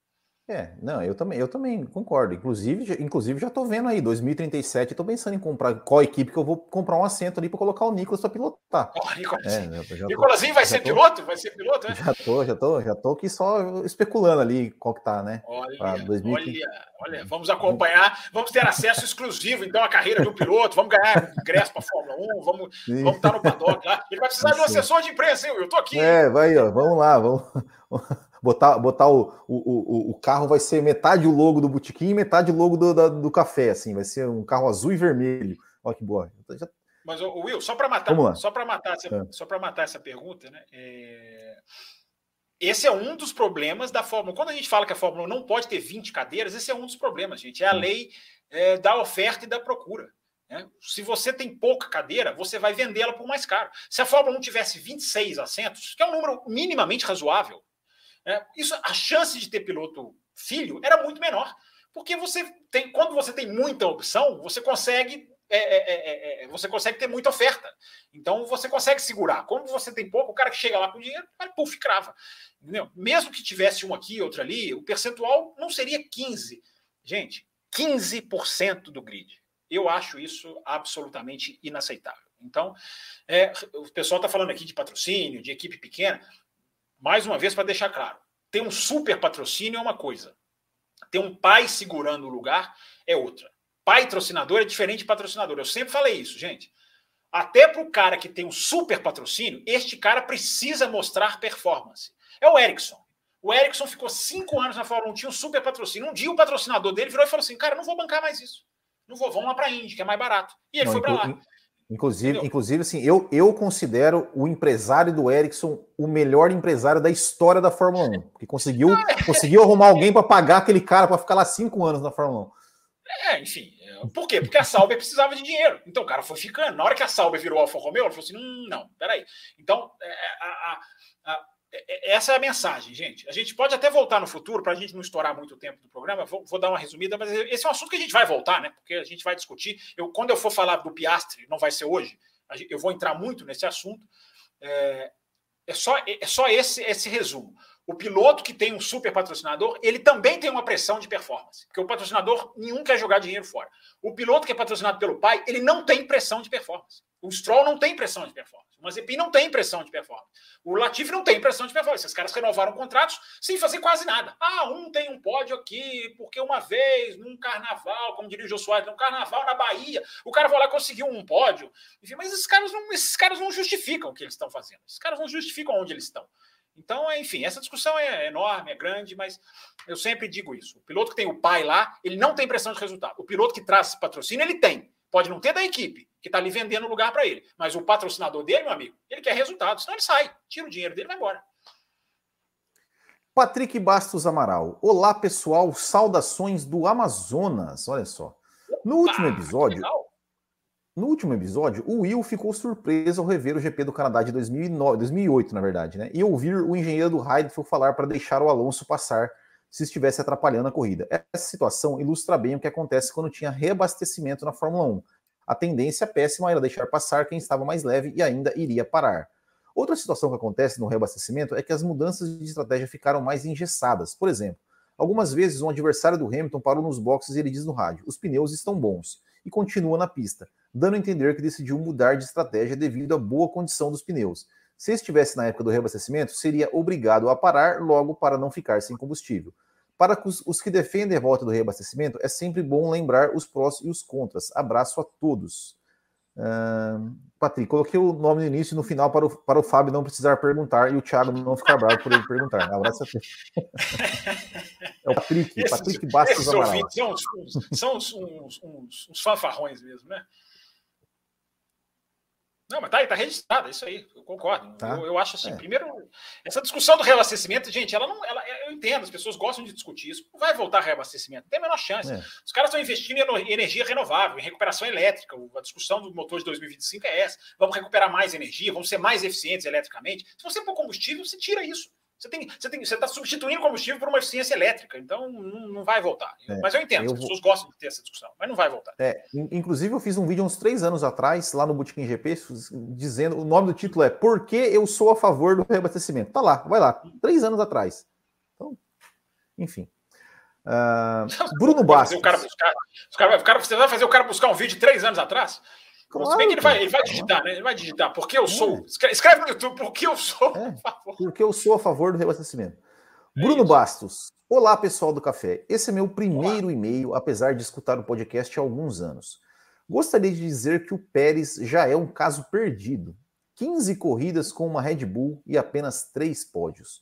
Tudo bem que nessa semana o pit stop da Red Bull foi bem ruim, mas toda semana tem alguma desculpa diferente. Isso já era uma tragédia anunciada Pérez está há anos na categoria e nunca conseguiu se destacar, exceto no ano em que pegou uma Racing Point que era cópia da Mercedes campeã do ano anterior. E não adianta falar que o carro 2 da Red Bull é inferior, o Max é que é muito acima da média mesmo. Dito tudo isso, vocês acham que deveria ser dada uma nova oportunidade ao Gasly ou ele deveria buscar novos ares? Fábio Campos. É a segunda opção. Acho que o Gasly deveria buscar novos ares. Eu não vejo muito futuro para o Gasly. Acho, acho que o Gasly está um pouquinho superestimado. Está voando esse ano, tá? Mas a gente não pode esquecer que o Gasly já teve a chance dele. Enfim, é, eu, mas... e eu sempre digo, né? O Gasly nas categorias de base nunca me impressionou. Mas o, o Gasly está voando esse ano. Não estou negando, é inegável. O Gasly ano está voando. Esse ano, né? É, mas, uh, enfim, também comete muito erro, né? Bate na largada, na... duas vezes atropelou o Ricardo, né? No Bahrein, lá no começo do campeonato, agora na Monza de novo. Tem uns erros dele que parece que ninguém é, comenta mas, também. Mas eu cara, sou tá a favor. Bem, parece que ninguém fala nada, né? Oi. Eu era a favor de, de, eu, eu sou a favor dele, dele voltar, porque assim é, a gente sempre pra fala que, que para Red Bull, Fórmula 1 é performance. A performance Sim. que ele assim como eu defendi o Pérez estar na Red Bull pela performance, eu acho que, que eu tenho. Ah, o Gasly pode ser, que nunca foi e tal, mas a performance dele está sendo. Já teve a chance, não é? Teve um ano ruim, assim como o Pérez teve um ano ruim na McLaren. Teve, né? O Gasly tá, já, já vem tendo boas performances desde 2019, quando ele saiu da Red Bull. Então, eu acho que merecia uma chance. Se ele vai ter ou não, não sei. Mas eu acho que ele merece é, é uma chance. Mais você não acha chance. que é muito. Você não acha ah, que é muito falar. cedo tirar o Pérez? Não, eu, eu acho que o Pérez merece mais uma chance. Porque o seguinte, Não, também. É, esse ouvinte falou, e acabou para o Pérez. Talvez, talvez acabou em 2021, mas, gente, 2022 é outro carro. O Christian Horner já deu uma declaração, eu não sei se é verdade ou não, porque a gente não sabe absolutamente nada em termos de performance desse carro, a gente sabe de teoria, né? a gente já fez um programa, para quem está chegando agora, olá, já, é, é, é, tem um programa do especial de 2022, até colocar aqui na tela. Produção, coloca na tela aí. É, até a parte teórica de 2022 está num programa especialíssimo aqui no nosso canal. Agora, a prática a gente não sabe. E o Christian Horner disse que na prática o carro é muito menos extremo. A palavra, a tradução do que ele falou é essa. O carro é menos extremo. O Red Bull hoje é muito extremo, o Verstappen domina.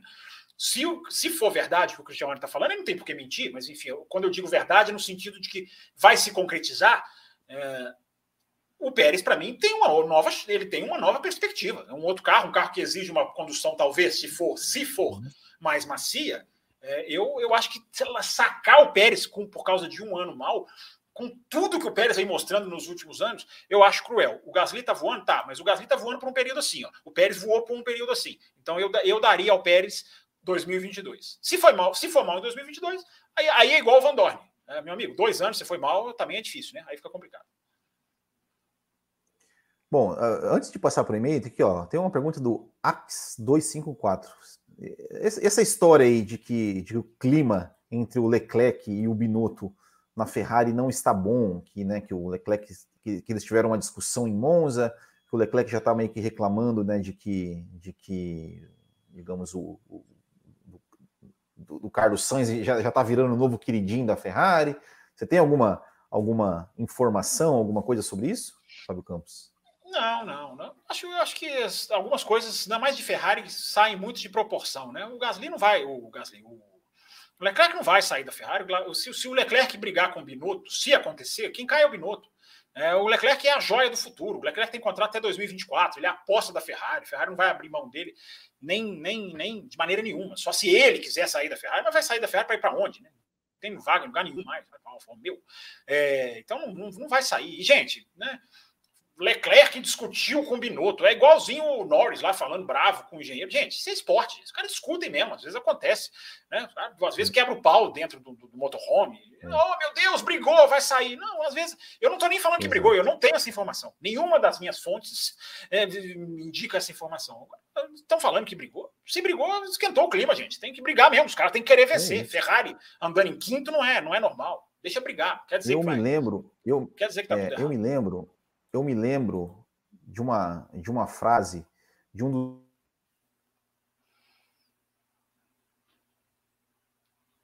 Sumiu aqui para mim. Sumiu para vocês também? O Will desapareceu. Desapareceu não, não é aqui. Tá aqui. Olha, cara, olha a carinha aqui na tela. Aqui. Will. Que, é um dos caras que eu mais admiro.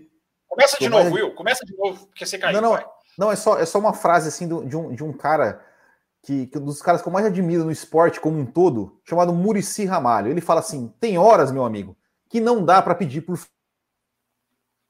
E, e, por. E, tem que chegar e, né? Você tem que cobrar. É, é, é, é, negócio de alto rendimento. Você não pode chegar, oh, por favor, você tem que, tem que dar um, um esporro mesmo, né? Ele falou, é isso, né? É, Bernardinho, eu, eu sou fã do Murici, sou fã do Bernardinho, sou fã de caras enérgicos. Eu concordo é. também, assim, eu acho que eu acho que se não passa por desrespeito, e eu nunca é. vi passar, Eu nunca vi nenhum eu, não, eu nunca vi um piloto desrespeitar um engenheiro. Não estou lembrando, às vezes alguém aqui no chat pode lembrar. Desrespeitar. Você mandar o cara, o cara, oh, cala a boca, eu estou aqui guiando. Não é que oh, cala a sua boca, eu não estou nem aí para sua opinião, você não é ninguém. É. Não, é cala a boca, eu estou concentrado aqui. Né? Essas coisas acontecem. Esporte de alto rendimento, é isso aí que você falou. Né? O caso do Norris, bicho, o cara brigando pela vitória, controlando o carro, Hamilton na pressão, o cara tem que falar, por gentileza, me passe a informação. Não, é, é, os caras explodem mesmo. Eu, eu repito, quando não, não há desrespeito, e na Fórmula 1 eu não lembro de um piloto desrespeitando um engenheiro. É, o cara xinga, mas assim, né? É, quando o Raikkonen fala, é muito bonitinho, né? Quando o Raikkonen fala, leave me alone, I know what I'm doing, né? Me deixa, aí vira camisa. Primeira corrida na Europa que eu fui, o que eu vi de camisa, leave me alone, I know, I know what I'm doing, lá na, na, na, na, em Barcelona, era uma grandeza. Os caras fizeram marketing aí, uma ganharam uma grana. É, é, legal quando o Raikkonen fala. Então, é, não é desrespeito também? Enfim, eu acho que é. Quando o Raikkonen fala é legal mesmo. Sangue, sangue quente é normal, acontece, gente, acontece. É. Wanderson Ferreira. Mercedes com Bottas foi mais burra e fez a pior, fez pior que Red Bull, tirando o Pérez da zona de pontos para roubar ponto de melhor volta com pneu novo. Se o ano do Hamilton é errático demais, contei quatro erros capitais: Monza, Imola, Baku e Sochi. A Mercedes parece mais errática ainda. Conto três aqui: França, Hungria e Itália. Aí ele, bom, aí ele complementa. México e Brasil são as pistas mais claramente para uma equipe é, das que restam, e no caso para a Red Bull. A Mercedes precisa vencer uma delas, de preferência com P1 P2. Será que não vale a pena aplicar a troca de motor no México e juntamente fazer os ajustes do W12 já, já para as corridas de altitude? O fato de acertar o carro já para a corrida que fez o Verstappen não treinar em Sochi me parece mais uma vantagem da troca de motor explorável. Abraço, deve ser o quarto e meio.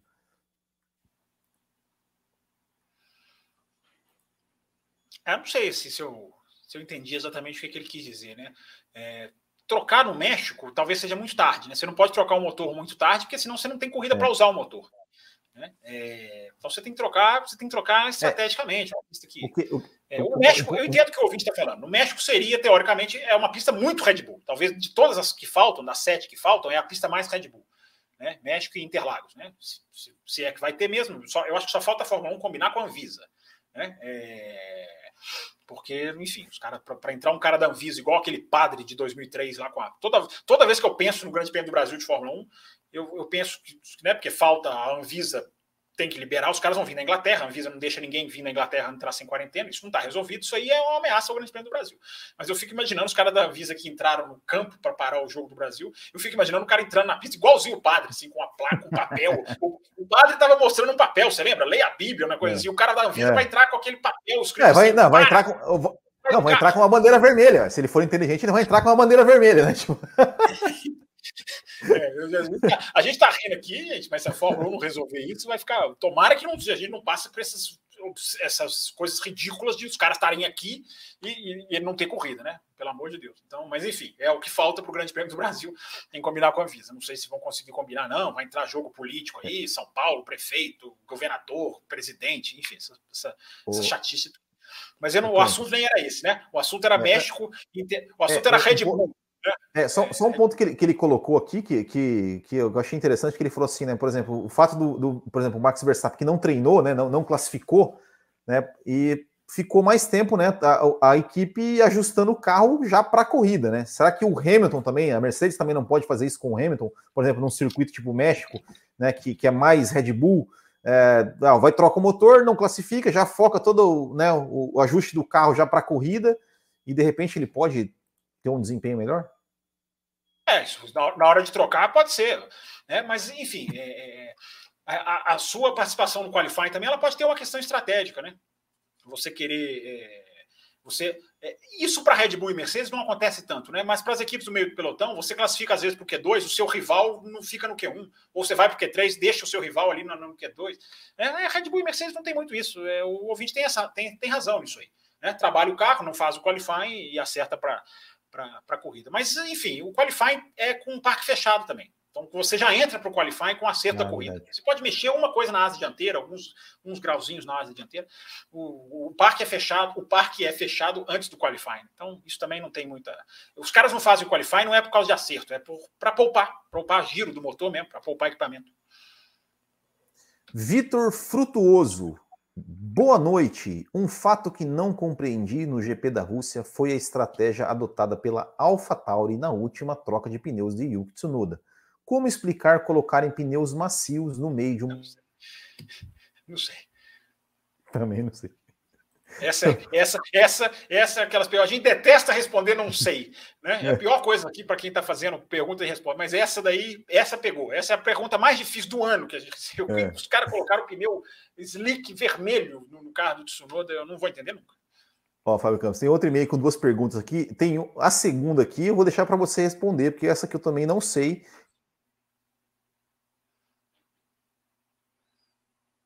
Olá, pessoal do Café com Velocidade. Eu já acompanho a Fórmula 1 desde criança e este ano minha esposa começou a acompanhar também. O problema é que ela me faz perguntas que não sei responder. Então pensei, quem melhor do que a galera do café para sanar essas dúvidas? Aqui mando as duas que ela me fez essa semana. Um, essa, essa eu vou responder, tá? Essa aqui é fácil. Olha Se aqui, o campeonato. Antes, de você, antes de você responder, ó, diga é. para sua esposa entrar aqui nesse e-mail, fazer o que fez a Thaís. Uh ah, meu Deus, Thaís Gomes. o sobrenome dela. Thaís Gomes.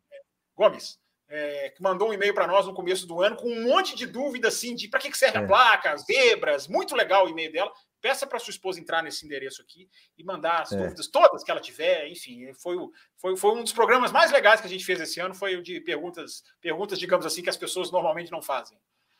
Exatamente. Então, a primeira pergunta é: se o campeonato terminar empatado, qual será o critério de desempate?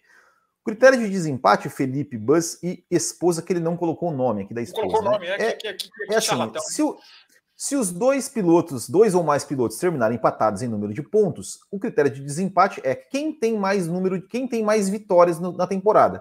Se ambos estiverem tiverem o mesmo número de vitórias, eles vão para quem tem mais segundos lugares no, na temporada. Se estiverem empatados também em segundos lugares, eles vão para terceiro, quem tem mais terceiro lugares e assim sucessivamente, né, até acharem ali um resultado, alguém que tenha um resultado melhor do que o outro para definir o campeão. Inclusive, é, eu lembro que na, na, no campeonato, eu não me lembro agora se era no de 2007 ou de 2008, que tinha uma combinação lá que, que um dos pilotos, se, se terminasse uma combinação X lá, é, o campeão seria de, definido por, por, um dos pilotos ter um quarto lugar a mais do que o outro. Então, assim, é, é esse critério de desempate. Já na classificação, tá já perguntando na classificação, se dois pilotos tiverem é, marcarem o mesmo tempo, como já aconteceu, por exemplo, no GP da, de, da Europa de 1997, onde três pilotos fizeram exatamente o mesmo tempo, inclusive 1, tem um 21, vídeo no 072. 1, 21, é, inclusive, 072. inclusive tem um vídeo no Bootkin contando essa história. É, aí o critério de desempate é o seguinte: quem marcou o tempo primeiro é larga na frente. E a segunda pergunta, que é para o Fábio Campos, que essa é difícil, que eu não sei responder. Quantos quilômetros você um carro de fácil e deixa difícil para mim, né? Você é um carioca. É, é, claro, você, você que falou que, que era para eu ser o âncora, né? Então eu sou o âncora. Ele pergunta o seguinte: ó, quantos quilômetros um carro de Fórmula 1 faz por litro aproximadamente? Muito obrigado pelo trabalho que vocês fazem. Observação: este é meu primeiro e-mail. E aí, sabe essa resposta, Fábio Campos? Nossa, essa, essa, isso aí, é, sabe por que, que não dá para saber? Porque isso aí é segredo a sete chaves. Né? Consumo de combustível de um carro de Fórmula 1 é uma informação que é valiosa para outra equipe. Porque se uma equipe sabe quanto uma equipe tem de consumo, se ela é boa ou ruim, ela baseia a estratégia dela já, já olhando para isso. Então, essa informação, é, vou, vou ter que decepcionar a esposa do e rapaz até... que não colocou o nome. Eu não lembro o nome dele também, bem Felipe, feito para ele. Ele não coloca o nome da esposa, eu também não vou lembrar o nome dele. É... Mas é essa Felipe, informação. É, primeiro que hoje não é quilômetro por litro mais, né? Hoje é mais qual, qual carro tem eficiência energética melhor. Né? Porque os carros todos eles têm que largar com um combustível de máximo e tem que terminar com o mínimo. Então, é, o, o, jogo é um pouco mais encaixado, não é aquela coisa livre. Você pode ter um tanque menor. Antigamente tinha isso, né?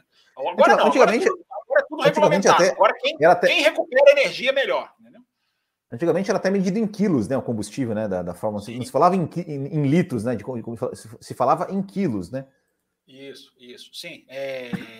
Então, enfim, antigamente você podia fazer tanques diferentes. Hoje não, hoje em dia você pode até fazer por uma questão de, de, de projeto de carro, para peso, enfim, mas o consumo hoje é regulamentado. Você tem um máximo e tem que terminar com o mínimo. Claro que todo mundo chega no mínimo, né? Para ficar com o carro mais leve. Então, hoje em dia é muito, é muito. Hoje em dia, quem recupera energia é quem ganha. é quem ganha mais, porque aí pode justamente queimar combustível mais rápido e viver de, de energia, digamos assim, o resto da corrida, falando aproximadamente, mal e porcamente. Leonardo Zamborlini, ele manda um e-mail aqui que dá um programa, viu, Fábio Campos? E esses são fala, fala, senhores, este é meu e-mail 2 de 100, mas dá para considerar como o primeiro, pois não ouvi ser duvido, Olha Will, ah. eu duvido que essa galera vai contar lá, ó, oh, esse é o meu 67, é. eu duvido. Esses caras estão contando que é o primeiro, segundo, duvido. Gostaria de tentar definir de uma vez essa questão de maior e melhor. Claro, na minha opinião. Maior é em cima de fatos, objetivo, e melhor, sentimento, subjetivo. Para mim, o Hamilton é o maior, pois tem os números do seu lado. Porém, o Senna, o melhor. Por, pode ser por ter acompanhado mais, pode. Pode ser por eu ser brasileiro, pode. Mas para outros, o melhor pode ter sido Stewart, Clark, Fanjo, Piquet, pois viram pessoalmente e têm um sentimento por estes. Até porque não temos como medir eras diferentes. Senna ganharia do Fanjo com os carros de hoje? Ou Hamilton bateria o Lauda nos nos carros de 50, já contra fatos fica difícil de argumentar. Poderia colocar tudo em porcentagem, pois a quantidade de prova aumentou muito de tempos para cá? Poderia, mas os números estão lá. Então, para mim, maior é fato, concreto, números, objetivo. Já o melhor vai no sentimento, preferência, nacionalidade, doença, subjetivo. O que vocês acham? Boa discussão a todos. E aí, Fábio Campos, maior e melhor piloto? Você, você, você. Tem... Quem é o melhor piloto para Fábio Campos? eu só posso falar dos que eu vi pilotar, né? É, eu sempre falo que é o Hamilton, né? É, já há muito tempo. O Hamilton é o, é o melhor que eu vi pilotar. Melhor que para mim ele é melhor que o Senna, melhor que o Schumacher, enfim, é melhor que o Piquet. Né? Agora eu não vi a galera, por exemplo, lá dos anos 70. Agora, a teoria do que o ouvinte escreveu, aliás, um e-mail muito bem escrito, né? É, bem centrado, bem ponderado. É isso aí mesmo, você comparar grandeza de números com, com, com, percentual de corridas que hoje tem, de performances, enfim, hoje é tudo muito diferente. Hoje o Verstappen está fazendo hoje 24 anos, que foi a idade que o Jim Clark estreou, que o Senna estreou, que... e o cara já está fazendo 24 anos com um monte de vitórias, 17 vitórias, mais de 100 grandes prêmios. Enfim, né? Hoje em dia se corre muito mais, né? Então os números se amplificam muito mais. Dá para fazer um programa. A gente pode fazer um programa no final do ano, quando a Fórmula 1 acabar, se é que a Fórmula 1 vai acabar. É, daqui a pouco os caras viram, viram 2022, não param nunca mais. Enfim, é, a gente pode fazer um programa aí na, na intertemporada quem é o maior? Por que, que é o maior? Qual o critério? Números, peso dos números na análise, enfim. Já sei que o Will vai, depender, vai defender os resultados, eu vou ficar defendendo performance. Enfim, a gente pode fazer um programa, a gente pode fazer um programa legal. Dá, dá para estruturar uma pauta em cima disso aí. Legal. Obrigado exato, pelo e-mail. Exato, exatamente, exatamente. E, e para mim, o melhor piloto da Fórmula 1 é John Surtees, que ganhou, foi campeão de Fórmula 1 e de moto. É. É, vamos lá. Então ele é o melhor piloto de corridas, quer dizer, não da Fórmula 1. é isso aí, vamos lá. Hugo Lopes Montinho. Olá, pessoal. Vocês entenderam por que o Verstappen perdeu rendimento no meio da corrida, ao ponto do Verstappen ser ultrapassado pelo Alonso? Embora o Alonso tivesse com o pneu mais novo, o pneu do Verstappen não tinha tantas voltas. Será que aquele pequeno toque com o Leclerc afetou algo no carro? Bem, bem, bem, bem. Boa pergunta, né? Boa pergunta. É... Primeiro, né? no, no, primeiro stint, o, o Verstappen queima os pneus, né? Ele, ele larga com o pneu mais duro, mas ele sofre muito lá do graining, é. tanto que ele para ele para na mesma volta que o Hamilton, para junto com o Hamilton, ali também até para marcar o Hamilton. Né? Ó, parou, nós não temos muito mal o que fazer com esse pneu, vamos parar junto, porque é o nosso rival. É, é, e depois, o pneu amarelo, ele não era o pneu mais. Ele não ele, ele não estava bem, o pneu amarelo. Ele estava aguentando quatro voltas só. Com quatro voltas. Quer, dizer, deixa eu explicar, né? O que, que eu estava aguentando quatro voltas? O que, que os engenheiros estavam reportando? Que com quatro voltas ele já não era melhor do que o branco. Ele já, o branco já começava a, a ultrapassar. Isso é uma janela curtíssima, gente. Quatro voltas só. Então, Verstappen, mas teve gente que fez funcionar melhor. Então, o caso do Verstappen pode ter sido sim. É, o Alonso, inclusive, ultrapassou ele. O Alonso estava de pneu amarelo também quando ele ultrapassou o Verstappen, né? Se eu não, se eu não estou enganado. É, mas o Alonso, mas o Alonso ele para na volta 36, o Verstappen sim. na 26, né? Então sim, sim. o Alonso tinha 10 voltas de pneu mais jovem, digamos assim. Então tem, tem essa questão. Mas eu repito, eu acho que o Verstappen não, não, também não rendeu tanto com o pneu amarelo como eu esperava, embora vá ver lá as ultrapassagens, todo, já chovendo e ele passando todo mundo pneu amarelinho. Então, é, é, mas é isso aí. Boa, bom e-mail do ouvinte, boa, boa, boa consideração. Uh, deixa eu ver aqui. Eu, eu li. Ah, falta aqui, ó. Vamos lá. Igor Igor Rondon, ele tá no chat aqui falando do e-mail que ele mandou hoje. A gente tá aqui, ó, tá aqui, Igor Rondon. Ele tá Chegou tá desesperado. Esse e-mail deve é. ser um e-mail antológico. É, e, ó, é, é, também, também dá, é, dá, dá, um, dá, um, dá um programa, inclusive ele já deu até o título aqui, já tem até o título aqui, ó. Boa noite, amigos. A minha pergunta pode render até um especial para quem sabe se Lewis vencer o oitavo título. Eis, qual o tamanho de Lewis Hamilton para a Fórmula 1? Aí ele, aí ele complementa. É o maior que já vi. Me acostumei a assistir um Hamilton estratégico, moderado e comedido, que mantinha o ritmo da corrida, gerenciava o desgaste dos pneus, era agressivo quando necessário e só aumentava o ritmo quando necessário. Digo, ele não precisa ser ultra agressivo como o Max. Ele se acostumou a correr nesses últimos sete anos sozinho, praticamente. E são em corridas como Sochi que vemos quem é Lewis Hamilton, que cai cinco ou seis posições no grid e começa a escalar o pelotão, tirando cinco décimos e ou um segundo por volta. Hammer Time. Qual é o tamanho de Lewis Hamilton para a Fórmula 1 atual? Fábio Campos, se ele vencer, será o maior de todos? Você acha que ele pode vencer analisando todo o cenário da unidade, da unidade e etc? Eu acho que ser o maior de todos independe, né? Ele vai ser nos números, claro, fácil, matemática, 1 mais 1, né? 7 mais 1 é igual a 8. Mas eu acho que independente do, do, do que ele vencer, o Hamilton é muito grande para a Fórmula 1 fora da pista. Ele é muito importante para a Fórmula 1, porque ele é um embaixador, ele tem as causas que ele está chamando atenção, que se ele não tivesse na Fórmula 1, a Fórmula 1 já está dando de ombro né, para o E-Race as One. Se, se não tivesse o Hamilton, não nem, talvez nem existisse o E-Race as One. Talvez nem existisse, né? Porque o Hamilton puxou muito a questão racial, pelo que aconteceu no ano passado, e aí a Fórmula 1 veio junto, o esporte mundial foi numa direção, a Fórmula 1 não tinha como não ir. Então a importância do Hamilton fora da pista também é gigantesca. Agora, dentro da pista é o cara é um gênio, né? um monstro tecnicamente. Eu acho até que esse final de semana estava tava bem mediano, né? bateu no, na, no qualifying, estava ali na corrida, né? fazendo ali mais ou menos um papel, entre aspas, discreto, mas é o gênio, né? é o gênio que decide um jogo na bola de três pontos no, no, basquete no último segundo, é o gênio do futebol que com 91 minutos de jogo o cara vai lá, dribla e faz um gol, mesmo sem fazer nada. O Hamilton acordou. Na hora da chuva o cara corta, o cara ativa, o cara ele põe o brilhantismo dele para virar, para decidir. Então, a gente pode fazer, a gente pode fazer um programa discutindo a categoria de base do Hamilton, o que, que era o Hamilton nos primeiros anos de Fórmula 1, o que, que ele se tornou agora. Né? A gente pode fazer um analisando a questão do Hamilton nos anos em que ele não tinha o melhor carro. A gente pode fazer um programa sobre o Hamilton super rico. Fica aí, fica boa, fica, foi boa a proposta do, do Rondon, né? Rondon. É, Igor, Igor Rondon. Igor, Igor Rondon. Oh, é... Tem um e-mail do Danilo Duarte aqui. A gente já meio que esbarrou nessa, nessa, nesse assunto, mas de repente quiser falar mais alguma coisa. Ele fala assim: Olá, amigos do café. Apesar de estar 11 a 4 para o Leclerc em classificações, Carlos Sainz está à frente do seu companheiro de equipe no campeonato de pilotos.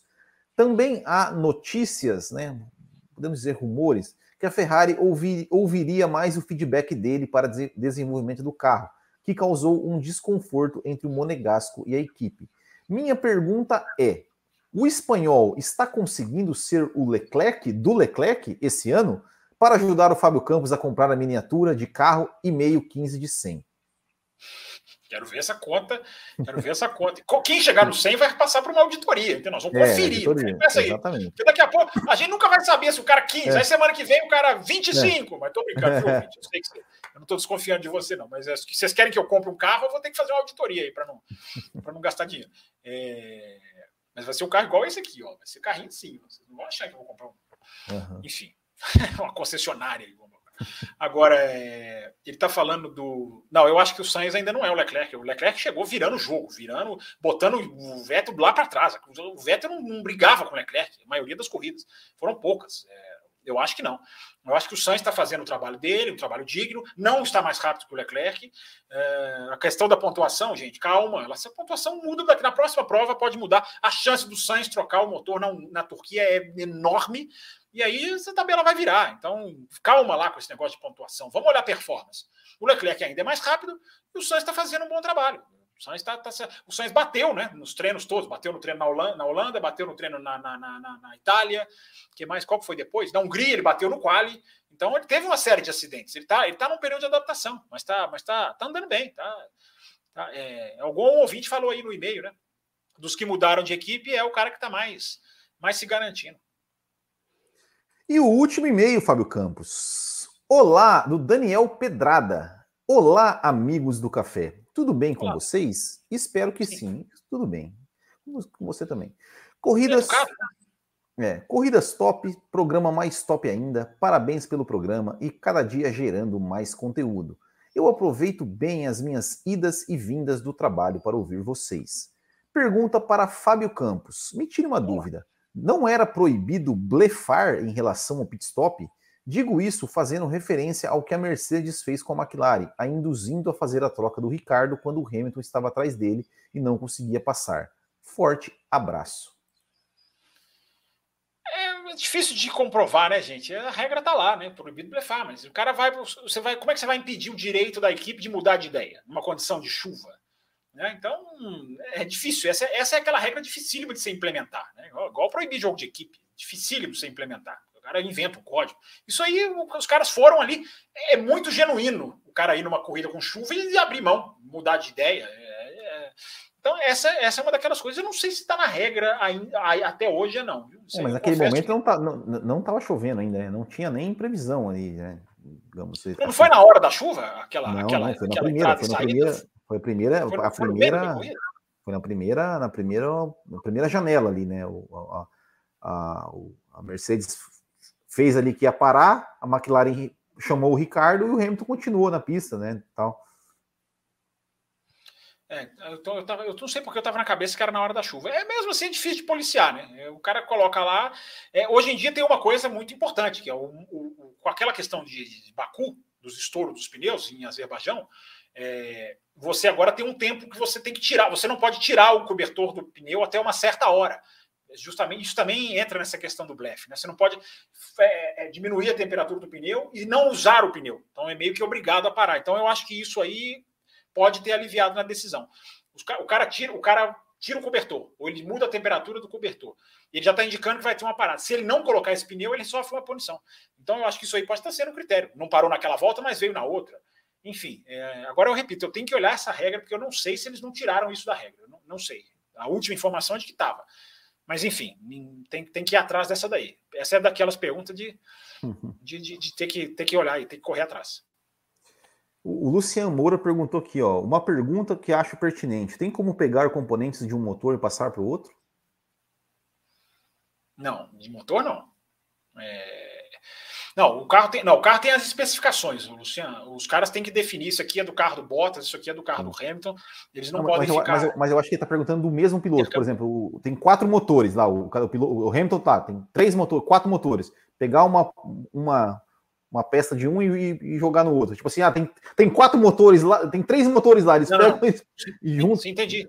Não, mas não pode, não. Não pode, não. Você não, não pode, interca... você não pode intercalar pneu, nem motor, nem peça de carro, nem asa, nada, nada. Tudo especificação. Esta é deste carro.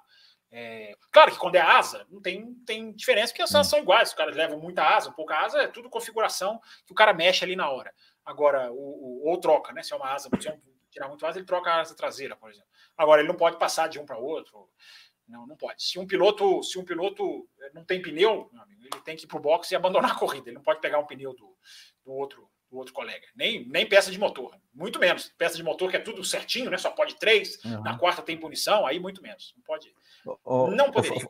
Oh, Fábio, falando nisso, é, eu, eu, lembro que no, no programa você, você tá, tá, até estava comentando né, sobre, sobre a, a época do. podia né, pegar o carro do, do, do, né, do, do companheiro de equipe para completar a corrida. Tem, tem alguns resultados, inclusive, né, que são divididos os pontos, né, porque cada um andou um pedaço, tal. Tem três resultados, é, é, tem três vitórias na Fórmula 1 que foram assim. É, é, mas tem outros pódios também que são assim, né, que tem assim, né. Mas, mas enfim, mas, mas, uma, uma, mas uma coisa que eu me estava me lembrando esses dias e que eu achava legal era o seguinte: é, nos anos 90, é, o piloto, por exemplo, né, tinha classificação lá, o, sei lá, o Senna e o Berger. O, porque eu lembro que teve uma corrida que o Senna bateu, bateu na classificação e ele pegou o carro do Berger para fazer a volta dele de classificação. Isso, isso podia fazer, isso eu achava legal. Eu lembro disso, isso. eu lembro, eu lembro disso aí mesmo. Eu lembro, isso eu achava eu legal. Qual, eu lembro disso aí, de pegar o carro, né? É, é. Hoje em dia não tem jeito, porque hoje em dia o carro é tão é, é tailor-made, né? Tão, é, um alfa, é como se fosse um alfaiate. O carro é tão do piloto que trocar uhum. é uma. É uma e, e, teve muitos anos, né, Will? Um carro reserva só, né? Aí quem batia primeiro tinha essa prerrogativa de usar, né? Aquela, aquele grande prêmio da Bélgica, que todo mundo bate em 98.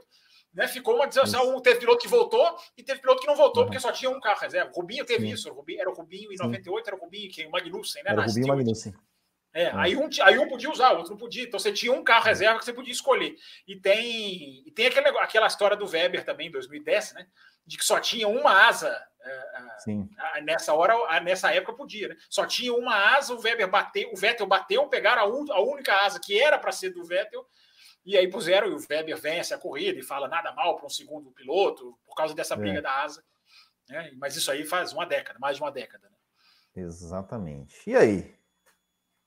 Não, não apareceu o Raposo aqui para dizer, para a gente encerrar? Não, nós vamos acabar. Né? É, nós vamos fazer, a, vamos fazer a alegria dele, enfim. Já acho que já lembro, não tem nenhum superchat aqui, ó. Se superchat ainda nenhum dá tempo, superchat, hein? Nenhum superchat. Não, só, só, só, o André Bolo mandou superchat hoje. André Bolo, também André Bolo mandou um superchat. Depois que ele mandou um superchat capcioso, ele não mandou mais. A gente deu uma bronca. É. então é isso, né, Fábio Campos? Então é isso. Queria agradecer mais uma vez aí pela, pela presença nesta, nesta quinta-feira, né? E lembrando vocês, né, que o programa de quinta-feira só existe porque vocês mandam bastante e-mails, né? Bastante e-mails para os nossos programas de segunda que a gente não consegue ler todos na segunda. Então, aqueles que a gente não lê no programa de segunda, a gente vem e lê e responde nas quintas-feiras. Então, se vocês querem continuar recebendo Café com Velocidade às quintas-feiras, cafécomvelocidade.com.br, entra lá e mande e-mails. Não mande e-mail mais naquele endereço lá que o Raposo falou que não vai mais ler, hein? O Raposo não é o ditador, Raposo falou que só, só vai ler. É, e, e aqueles e-mails mandados naquele endereço lá não vão contar no, na, na, na, contagem do 100, tá? É só... E vocês estão pior do que a FIA, com regrinha, proibição. Hein? Vocês, estão, vocês, estão, muito gentode aí. Vocês estão andando muito com gentode. Fábio Campos, então, como, como é o senhor que tem aí o poder né, de encerrar a live, então vou deixar que o senhor é, teça as últimas palavras e já deu o play, o, o stop final aí na, na live. É, falamos também, para quem chegou agora, né, Will, falamos também da, da questão do Qatar, né, abordamos a questão esportiva, a questão de por que, que a pista entrou, então tá lá no comecinho, para quem chegou atrasado, volta lá, volta lá a barrinha, assiste a live aí, tem que dar o seu like, como já apareceu aqui durante o programa, dar o like, ajudar a compartilhar, ficar ligado no Café com Velocidade no YouTube, porque estão entrando trechos dos programas de segunda, muito legal, para quem quiser ali pegar um resumo, é quase como compacto, né, ficou muito legal, o Will e o Raposo botaram para quebrar essa semana aí, fizeram tudo capa, desenhos, tudo foi muito legal.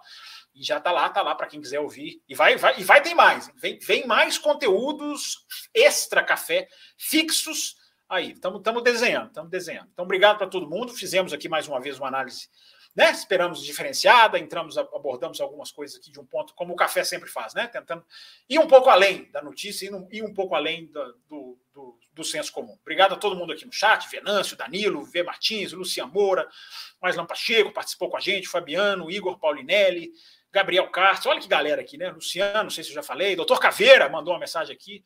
É... Enfim, falou que ia sair, mas espero que depois continue ouvindo. Romeu Silva Lascas, Danilo Mendonça, o o Dionis Eduardo, acho que é assim que fala. Então, obrigado para todo o doutor Caveira, oh, legal demais também, está aqui.